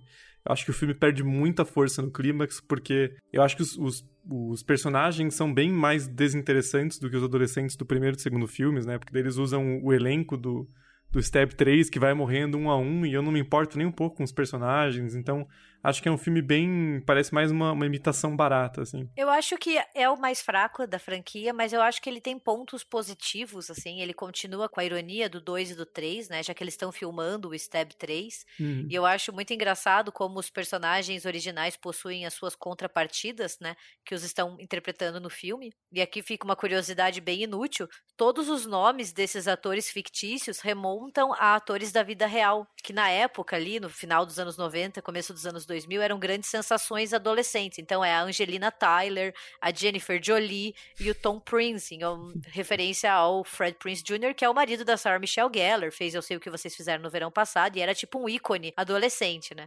Eu acho que isso é bem interessante, apesar de realmente a revelação ser a mais fraca. Mas é muito difícil manter um tom nos três, né? Eu acho que por mais que o terceiro seja o mais fraco, a gente pode bater palmas, porque é uma franquia que se mantém muito coesa nos seus três filmes. Ah, acho que o principal ponto positivo do, do terceiro, que aí é um comentário mais geral da franquia inteira, é como ela, ele consegue desenvolver os personagens de forma contínua, né? Eu gosto muito da Sidney no 3, porque ela tá lidando com o trauma e ela se isola, né? Ela, de Sim. fato, ela não tá mais ali em Woodsboro ou perto. Ela vai pra, tipo, uma, uma fazenda, assim, e trabalha de casa, né? Ela tá tentando se afastar daquilo tudo. Eu acho o desenvolvimento do, do Dewey e da Gale também bem interessante, essa continuidade. E aí a gente descobre porque a, a Mônica tem aquela franja ridícula na, na sétima, oitava temporada de Friends, né? Tiveram Aquela que justificar. franja é um personagem sozinho, entendeu? Ele tem esse momento único. A franja da Courtney Cox no Pânico 3 é uma entidade. Ela, ela vive sozinha, entendeu? Então tem esses aspectos positivos, né? É sempre bom ter a direção do Wes Craven e tal. Mas, de novo, eu acho que o principal ponto fraco são os personagens em si. Ele não consegue criar né, personagens coadjuvantes tão interessantes. tinham matado o Randy, né, coitado, que ele, ele grava um VHS, né, falando de trilogias, caso tenha um, um terceiro ataque, né, que é, é, super interessante, super metalinguístico também. Eu adoro essa cena, cara. Eu acho um, o ponto alto do filme é essa volta do Randy, que antecipou a própria morte, e ele vai fornecer esse guia por meio do vídeo para sobreviver, né, então ele fala, ó, se você tá lidando com uma história de origem inesperada, as regras da sequência não se aplicam, porque você não tá lidando com uma sequência, você tá lidando com o capítulo final de uma trilogia. tipo, é muito genial, porque é novamente o filme fazendo um comentário sobre si mesmo, né? E daí a gente vai ter essa adição à mitologia da franquia, que é mostrar que a história da Sidney começou muito antes dela nascer, né? Porque a gente descobre sobre a mãe dela, a Maureen, que é uma personagem muito importante para os filmes, mas que quase nunca aparece, né? A não ser em fotos ou em sonho, né? O Wes Craven dando um aceno para sua outra franquia famosa, naquela cena do sonho, né?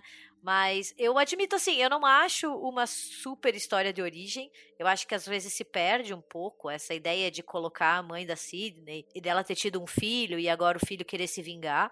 Mas eu acho que vale a pena ressaltar que o filme aponta um dedo ali com a história da mãe da Sidney para o sistema de exploração e violência sexual dentro de grandes estúdios. Porque essa história dela ser uma jovem e aspirante atriz que é estuprada em uma festa e simplesmente deixada de lado é muito mais comum e recorrente do que a gente imagina. Sim. Então, o filme ele coloca um dedo ali na ferida, claro que ele não aprofunda, mas eu já acho muito pertinente trazer esse tema. É, e, um filme produzido pela Miramax, né? Porque é, exato. o, o Me Too aconteceu nem tão recente mais, mas há poucos anos, mas as histórias de abuso sexual do Harvey Weinstein tem muito tempo, a gente tá falando de anos Sim. 90, assim, então é aquela coisa que meio que todo mundo sabia, mas não tinha o suficiente para vir a público, ou é, é, claro que é muito difícil para a vítima também fazer essa acusação mais aberta, então é, é uma coisa peculiar, assim. É, mas mudando de assunto, eu queria falar e prestar atenção para a melhor participação especial de todos os tempos e a mais inusitada,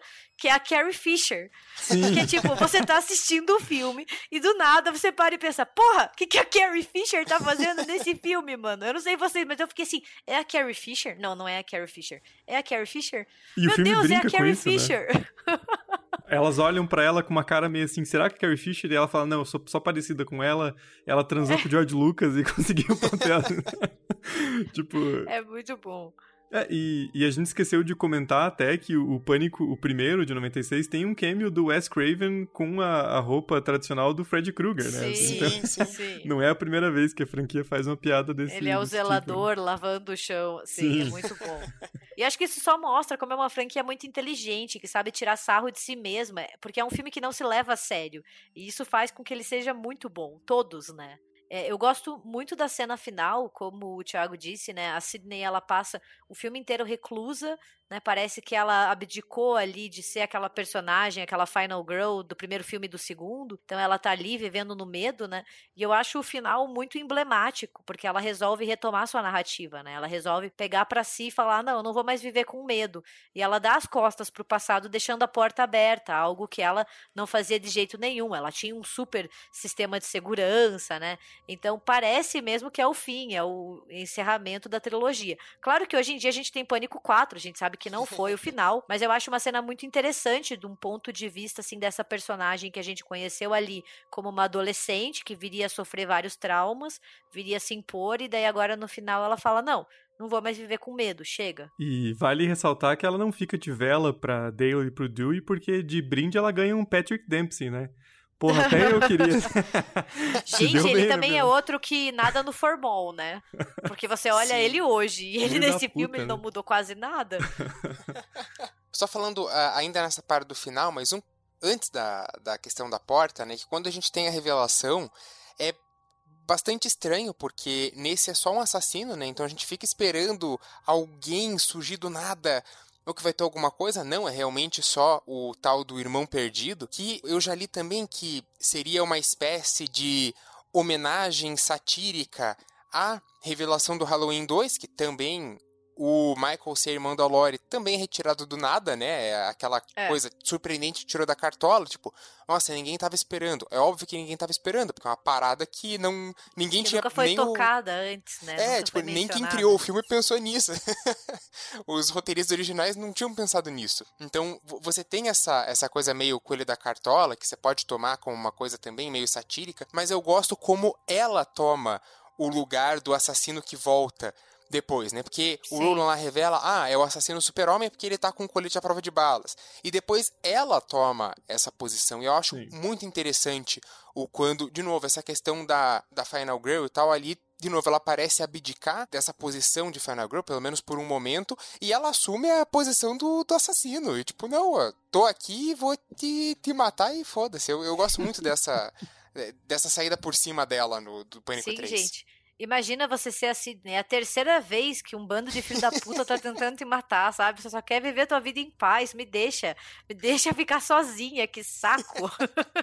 Mas uma curiosidade, assim, né? A gente falou bastante de como o roteiro foi reescrito, de como várias questões foram reformuladas. Em 2010, antes do lançamento do Pânico 4, o Matthew Lillard, que era o Stu, mas também conhecido como o Eterno Salsicha do Scooby-Doo, ele deu uma entrevista para um podcast onde ele revelou um enredo alternativo para Pânico 3, onde o Stu voltava e ele era o assassino e que estava orquestrando tudo da cadeia.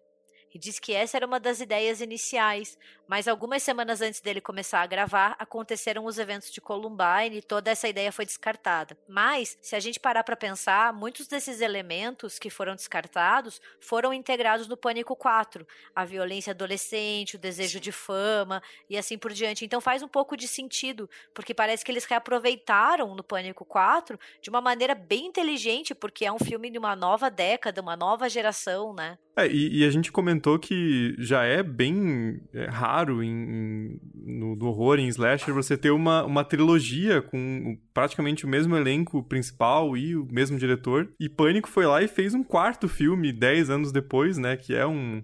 Uh, ele, ele, lida com o, o, que vem depois da trilogia principal, né? Então a gente vê a Sidney tentando lidar com, com o trauma, escrevendo um livro, né?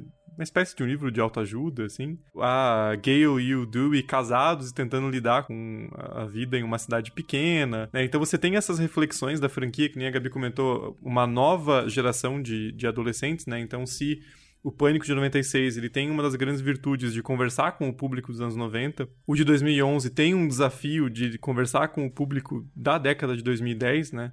Que também é, de novo, uma, uma grande tentativa de reinvenção do Wes Craven, né, que não cansava de revolucionar o gênero, né, assim, é, é, é, uma coisa bem impressionante e é um filme que, em boa parte, consegue isso, né, claro que não como o, o primeiro, mas eu acho ele, para mim, o Pânico 4 é no mesmo nível do 2, assim, é, eu coloco os dois bem, bem ali no, no, no, no mesmo patamar, assim. Eu concordo, eu adoro Pânico 4, acho um filme excelente, assim. E ele tem um lugarzinho especial porque foi o, o primeiro que eu assisti lançando, né? Porque daí já era adolescente. Em 2000, Sim. Pânico 3 ainda era muito criança, Pânico 1 e 2, então.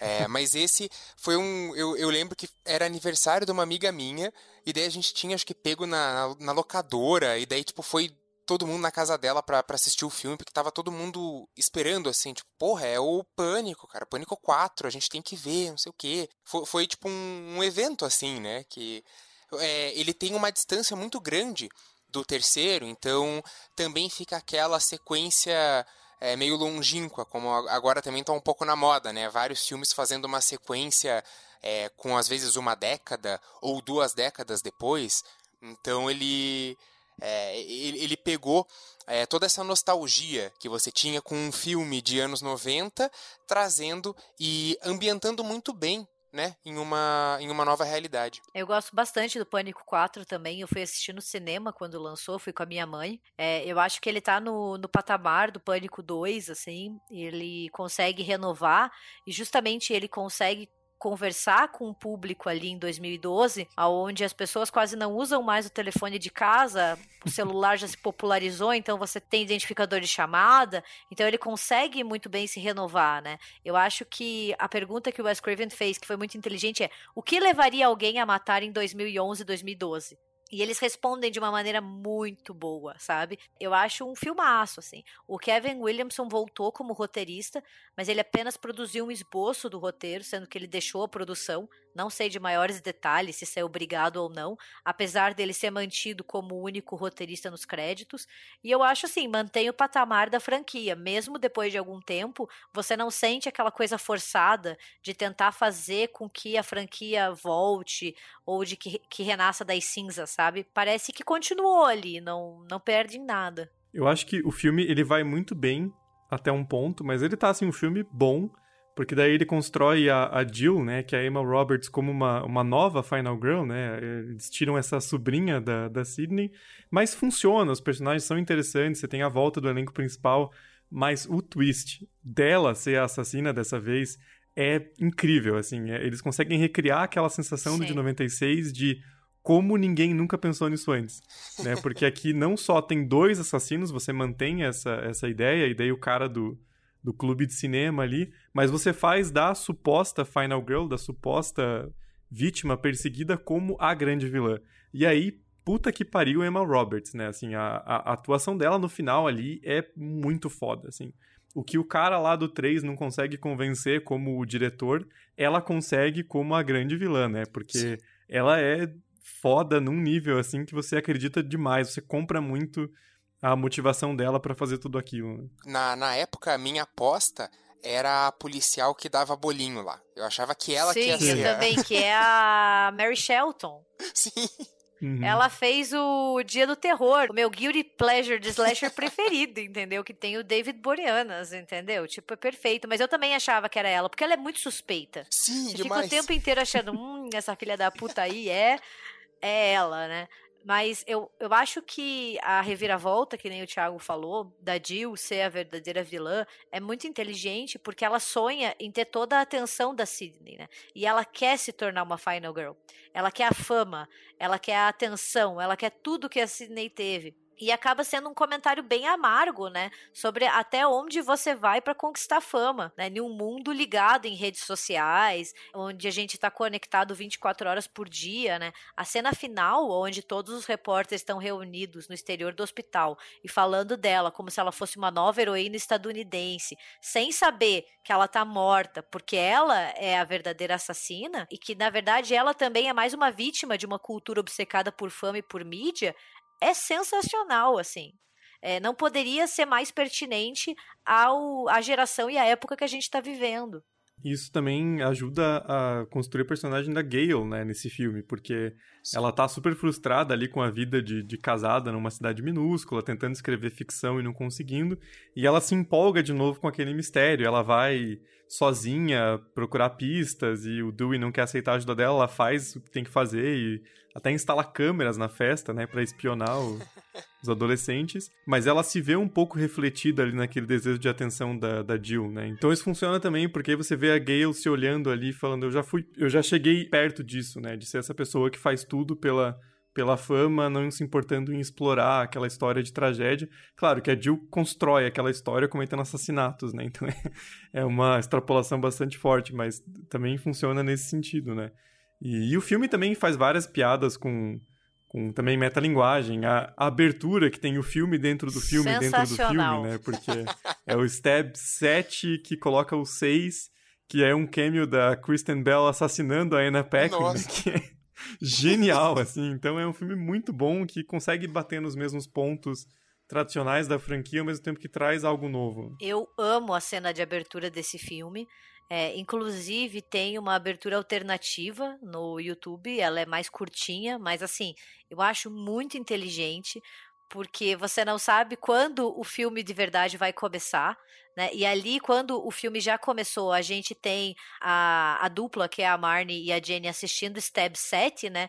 E elas estão lamentando o estado atual do horror, falando como o gênero estava ruim, e essas quantidades é, despropositais de sequência, né? Eu acho muito genial essa coisa da abertura dentro da abertura dentro da abertura. Nossa, é uma, é uma das minhas partes preferidas do filme. Eu lembro quando eu assisti no cinema, eu fiquei assim, deslumbrada. Eu gostei muito. E o próprio Craven falou que essas aberturas falsas foram colocadas intencionalmente para brincar com a ideia de tempo, né? Quebrando a expectativa do espectador, mas que também já dava dicas, porque ele fala que os personagens, se a gente prestar bastante atenção, usam telefones celulares que já eram ultrapassados em 2011. Então eles não podiam estar no mesmo espaço temporal que a gente. É óbvio que eles faziam hum. parte de uma filmagem. Então é tudo muito bem construído, é tudo muito inteligente, não tem como não gostar. É, e daí dessa vez o escolhido, né, já já tinham falado de filme de horror, sequência e o retorno à origem, agora eles vão falar dos remakes, que Sim. também foi uma época ali, é, o filme foi lançado em, em 2011, nossa, tinha tido em 2009 o Sexta-feira 13 Bem-vindo ao Crystal Lake, os Halloween do Rob Zombie, o, os Massacres da Serra Elétrica foram mais no começo, né, da, da década. Sim. Mas você tinha uma série ali, ali, tipo, 2008, 2009, 2010, teve uma série de, de remakes de slasher, o próprio Dia dos Namorados Macabro e tal. Você vai vendo vários e vários, e eles pegam justamente esse espírito, tipo, não, beleza, então vamos falar de, de remake, vamos fazer um, um filme sobre um remake, porque no fundo, a, a tentativa da, da Jill é fazer o remake do Billy Loomis, mas dessa vez dando certo, né? É, e ela leva uma tunda da Sidney porque a Sidney fala, não foda com o original, né? Então, Sim. tipo, é, nunca quebre a primeira regra. Quer fazer um reboot ou um remake? Pode fazer. Só não fode com o original, principalmente se o original é, é tão querido entre os fãs. Então, o, o, que nem o Braga falou, é esse tom que impera o filme inteiro. A gente não tá falando de uma sequência, a gente tá falando de um remake, que é algo que os anos 2000, 2010 ficaram craques em fazer, né? E tem toda uma referência também a essas inúmeras sequências ali na cena de abertura do Stab, como tudo saiu de controle, né? Parece uma cutucada do Wes Craven nessas sequências inúmeras e sem fim do horror. Então, o filme tem todo esse tom que, que é muito bacana para quem para quem gosta de horror, porque você se sente contemplado. E aí, de novo, tem que exaltar a capacidade do Wes Craven de se reinventar, né? Porque já em 96 Sim. ele era meio que um veterano do gênero. Meio não, ele era um veterano do gênero, né? Porra, o cara tinha feito inúmeros filmes é, marcantes, já tinha dado uma reviravolta em, com o Pesadelo em 84, e ele consegue reinventar e falar com um público bastante jovem. E não só ele fez isso, como ele, como ele fez isso também em 2011, né? Então, é realmente impressionante como um diretor veterano conseguia manter essa, esse adolescente vivo dentro dele para dialogar com, com públicos mais jovens. Né? É, e além de tudo, o filme faz uma grande homenagem ao primeiro filme, né? Ele Sim. faz várias referências ali, a cena de abertura, que tem a nossa quebra de expectativa, ela é uma grande homenagem à cena com a Casey, né, com a Drew Barrymore. É, então o filme inteiro ele vai prestar essa homenagem, falando, ó, oh, a gente não vai foder com o original. Parece que ele tá segurando a gente, ó, oh, fica tranquilo, a gente não vai foder com o primeiro, né? Até ali a morte da Jenny na primeira, na cena de abertura, é a cena da garagem, é uma referência bem óbvia à morte da Tatum no primeiro filme. Só que não fica forçado, Sim. sabe? Porque não fica aquela coisa brega ou sem graça. Não, funciona. E eu acho que um dos motivos para o filme funcionar é porque ele oferece novos personagens que são carismáticos e que são capazes de carregar a franquia. Eles são interessantes, a gente quer saber, né? Então a gente tem a volta do trio original, a Sidney, a Gale e o Dewey, seguindo as suas vidas, mas a gente tem novos, né? O Thiago falou da Jill, que com certeza é uma puta vilã, não tem como desmerecer o trabalho da Emma Roberts, mas outra, assim, que eu acho sensacional é a Kirby, que é a Hayden Panettiere, Sim. porque ela é a fã de horror, assim, ela é a versão feminina do Randy e ela é maravilhosa, assim, as conversas dela sobre filmes de horror é um presente para quem é fã. Nossa, eu acho ela injustiçada e eu fiquei eu espero, eu vi alguns boatos que ela pode voltar no Pânico 5. Sim. Porque Ai, ela tomara. não morre. E eu espero do fundo do coração que eles tragam ela de volta, porque eu acho que ela é uma das melhores coisas desse filme, assim. Ela termina o filme esfaqueada, né? Ela pode ter sido Sim. resgatada. Até porque o Dewey no, no, segundo filme, ele passa a madrugada inteira esfaqueado, perde sangue durante umas 8 horas e sobrevive, né? Então por que não a, a Kirby também? É, ela é novamente aquela piscadela do Wes Craven pros fãs de horror, ó, falando, vocês estão aqui dentro do filme. Só que a gente não sobrevive, né? Fazer o quê? a gente nunca sobrevive. Quer dizer assim, nunca diga que você, ah, eu sobreviveria num filme de horror, porque o Randy e a Kirby mostram que não. Você pode Sim. ser um aficionado pelo gênero e você ainda vai morrer. Mas eu espero que ela volte pro 5, assim, porque ela é uma personagem muito bacana e todos os diálogos dela são muito inteligentes. E só falando mais, mais uma, uma coisa do, do Wes Craven que me, me ocorreu agora, é porque lá no primeiro filme, ele já manda um vai se fuder pra galera do Hora do Pesadelo, quando o Ghostface pergunta, né, pra, pra do Barrymore lá, o que, que você acha do Hora do Pesadelo? Ah, só o primeiro filme que é decente, o resto é uma bosta. e daí, tipo, nesse, ele vai zoar remake, sendo que no ano anterior teve aquele remake tenebroso de Hora Nossa, do Pesadelo. Nossa, horrível. Nossa senhora, aquele remake da Hora do Pesadelo é uma das piores coisas que eu já assisti no cinema, meu Deus. Eu acho que ele deve ter pesadelos com, com as sequências e o remake do, do Hora do Pesadelo aí, porque... Meu Deus, ele, ele pensou numa parada e a galera zoou legal, assim. E ele dá uma espetada também no torture porn, né? Porque Jogos Mortais Sim. também tinha filme pra caralho já na época. Então também tem esse comentário, assim, do, do estado do horror ali na época, né? É, porque ali nos anos 2000 e até 2010 a gente vai ter uma quantidade absurda, assim, de filmes bem mais violentos. A gente achava slasher violento, Jogos Mortais, O Albergue, esses vão destruir as nossas noções do que é violência, né? Então ele dá uma boa espetada nesses diretores e nesse tipo de filme, assim. O próprio Viagem Maldita de 2006, né, que junta os dois, ele é uma violência bem gore, gráfica e um remake de um filme do, do uhum. Wes Craven, né? Então é, é interessante ele dando essa, essa cutucada também. É, eu gosto bastante do todos os filmes, assim, eu acho a trilha sonora impecável. Mas nesse filme eu acho que é a minha trilha sonora favorita, porque a música ela é inserida nos momentos chaves, assim, uhum. é tudo muito bem pensado. Eu, eu olha, para mim é um filme muito bom, não tem como falar mal dele, não. Ah, eu, eu também acho. E lembrando que ele tá disponível no, no Prime Video, então ele também é tranquilo de ver. Infelizmente ele tá sem legenda, né? O Prime Video tem umas paradas malucas ele não tem legenda só, mas ele tá disponível para assistir. One generation's tragedy is the next one's joke. Bom, então no primeiro a gente teve uma sátira de um filme de horror. No segundo eles pegaram no pé das continuações. No terceiro vão expor as regras do o início. No quarto vão usar os remakes. Pro quinto, as minhas apostas, eu acho que eles vão tentar pegar nessa questão de uma continuação remota e que talvez ignore as sequências, né? como aconteceu com Halloween, mas também com filmes de, de outros gêneros, né? como foi o caso do Exterminador do Futuro, também tentou é, cortar outros filmes aí da sua linha cronológica. É óbvio, não, não tem como apagar os outros filmes da linha cronológica, mas eu acho que eles devem fazer algum comentário sarcástico a respeito disso. Daí eu queria também ouvir a opinião dos meus colegas de bancada. Então, o filme tá, tá previsto para janeiro de 2022, né? Ele já está com as suas filmagens encerradas. Vai contar com todo o elenco original e mais inúmeras adições.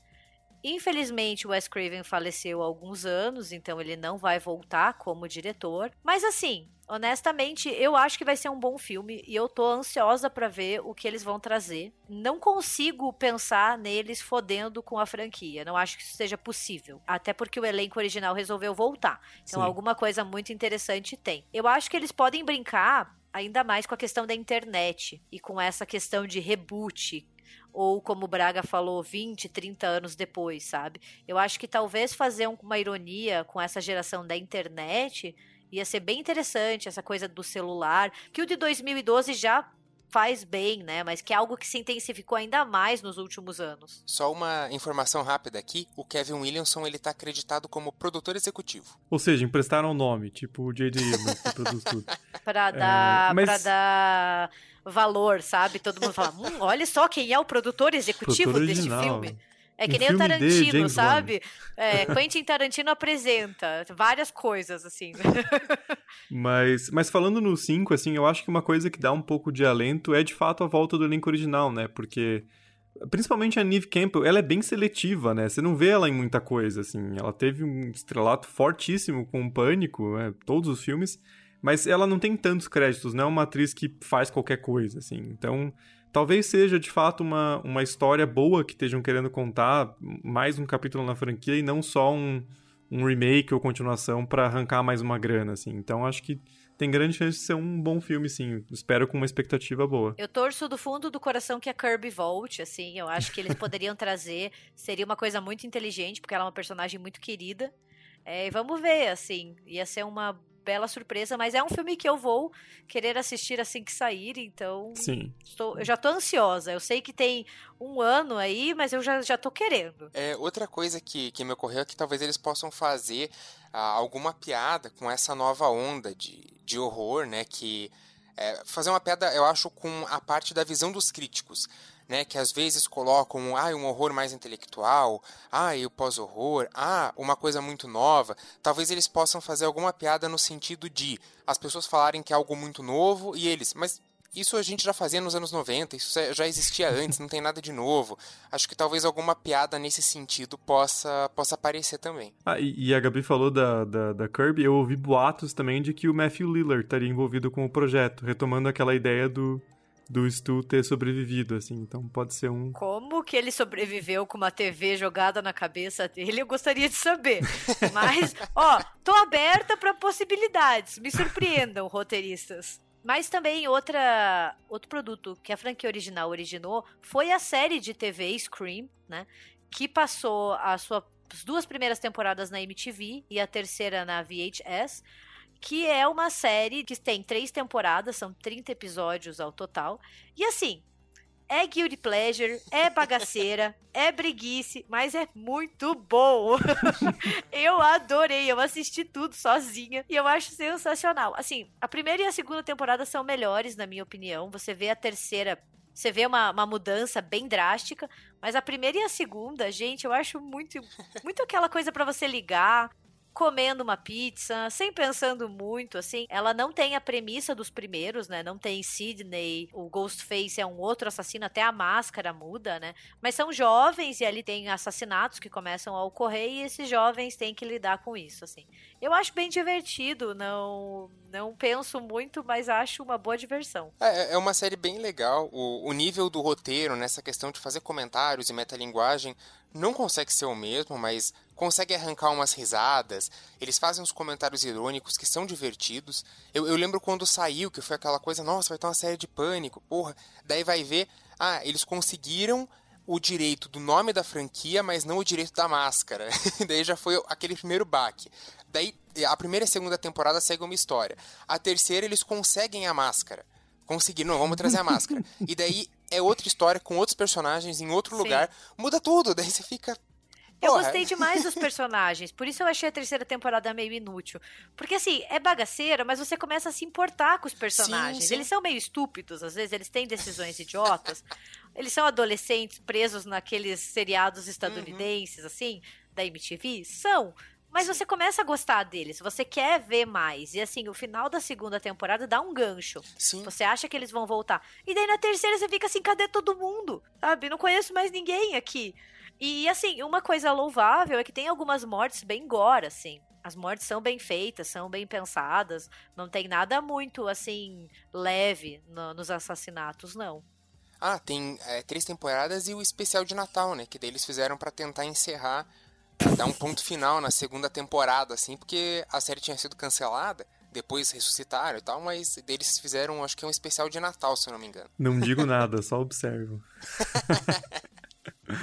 E é claro, a gente não poderia terminar esse episódio da franquia Pânico sem falar de uma outra franquia muito famosa que só existe, né, em, em partes, a Pânico, que é Todo Mundo em Pânico, com os seus cinco filmes, né? E com aquele filme que você pensa assim, meu Deus, que diabos eu estou assistindo.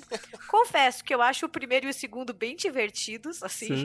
Eles têm um humor bem bosta, mas Sim. bem legal. Depois acaba se perdendo. Mas o primeiro e o segundo, gente, a cena do segundo, do mordomo, com a mãozinha, colocando a mão no peru, é uma das melhores cenas cinematográficas. Eu e meu pai, a gente chorava de rir toda vez que a gente assistia isso. Cara, o, o primeiro é maravilhoso, assim. O, eu, eu fui reassistir Acho que foi ano passado, ano retrasado, que eu peguei para reassistir o Todo Mundo em Pânico. Nossa, eu me surpreendi com, com o primeiro, é. com a qualidade, assim, porque tem uns momentos que os caras vão fundo em, em um roteiro de horror, assim, e daí depois eles vão tirar sarro, daí vem uma comédia boba. É tipo, várias emoções e sentimentos ao longo do filme. Eu gostei demais do. Quando eu reassisti o primeiro, assim. É, e é legal como ele vai se mantendo atual no que foi lançado mais recentemente, né? Eu lembro Sim. muito do, do 3, que é uma quase inteiro uma tiração de sarro com sinais, né? Então ele consegue também se manter fresco, né? É, é, engraçado isso, a gente falou de Pânico, como é peculiar ser uma, uma franquia que tem quatro filmes com o mesmo diretor. E não só isso, mas gerou uma, uma franquia de sátiras que também tem cinco filmes, então é, é muito engraçado isso. Né? Eu acho o primeiro e o segundo são os melhores, na minha opinião. Assim, eles brincam e eles fazem Sim. muitas referências a filmes Sim. de horror. Tipo, é muita referência mesmo, assim, você tem que ficar prestando atenção para ir pegando, porque é uma atrás da outra, assim, é, é bem divertido, não não descarto, não. Pra um entretenimento, assim, olha, já, já me rendeu boas risadas, e é o meu filme com meu pai, a gente assiste juntos, assim, e tira Muito sarro. e, a, e a Anna Ferris também, né? Só um último comentário também tá bem demais no, nesses dois, porque ela sabe exatamente o tom do, do filme, assim, do, do tirar sarro de si mesma, né? É, eu, eu acho que eles até o 3 ele, ele vai bem, assim. Eu, eu gosto bastante do, do 3. A partir do quarto ele já começa. É, já começa a, a pegar um pesado demais, assim. É, é, daí tem também umas piadas que você fica, nossa, cara, meu Deus, é, é, não dá pra fazer esse tipo de piada. O, o, primeiro e o segundo, eles não deixam de discutir também ah, algumas regrinhas internas, né, de filme de horror. Eu acho que daí depois eles vão só querendo fazer a coisa mais nojenta ou a coisa mais absurda ou a, a piada mais é, idiota, acho que se perde um pouco, assim. O 5, então, é um desastre total. Acho que é o, é o pior de todos disparado. Tanto que eles Se o Braga falou mais. que é ruim, gente. Selo de reprovação Braga é até mais forte que o de aprovação, porque é seletivo esse de reprovação. Maybe we should be afraid. A bunch of drunk teenagers at a party by the lake where your homegrown killer died. You have a dark mind. You have no idea. Bem, esse foi o nosso especial da franquia Pânico, uma das melhores franquias de horror, na minha opinião, assim, eu acho que é a minha favorita, assim. É, como uma libriana é muito difícil, mas assim, é uma franquia que os quatro filmes eu assisto e eu gosto. Com certeza, o 3 menos, mas assim, não é nada que você olhe que nem um Halloween 5 que você pensa assim, Senhor amado, o que diabos aconteceu aqui, né? E eu acho que a gente sempre tem que lembrar muito de Pânico também como incentivou um novo ciclo de produção para os filmes slashers, né? A gente pensa em, eu sei o que vocês fizeram no verão passado, é Lenda Urbana, Dia do Terror, Halloween H20. Pânico abriu portas para um novo, para um renascimento do horror mainstream, assim, mostrando que vale a pena investir no cinema de horror e que esse e que tem retorno financeiro, né? E eu acho isso muito louvável. E estamos aqui agora esperando para Pânico 5. Contem pra gente também se vocês querem mais RDMcast sobre slasher dos anos 90, nessa onda pós-pânico. Uh, se vocês querem um, um RDMcast sobre todo mundo em pânico, por que não, né? ah. né? Seria um, um episódio mais descontraído, mais válido também. Uh, enfim, deixem seus comentários aí. Vocês encontram a gente no RDMcast no Twitter, República do Medo no Instagram, República do Medo também no Facebook, além do e-mail contato republicadomedo.com.br. Acho que é isso, gente. Até a próxima quinta. Até.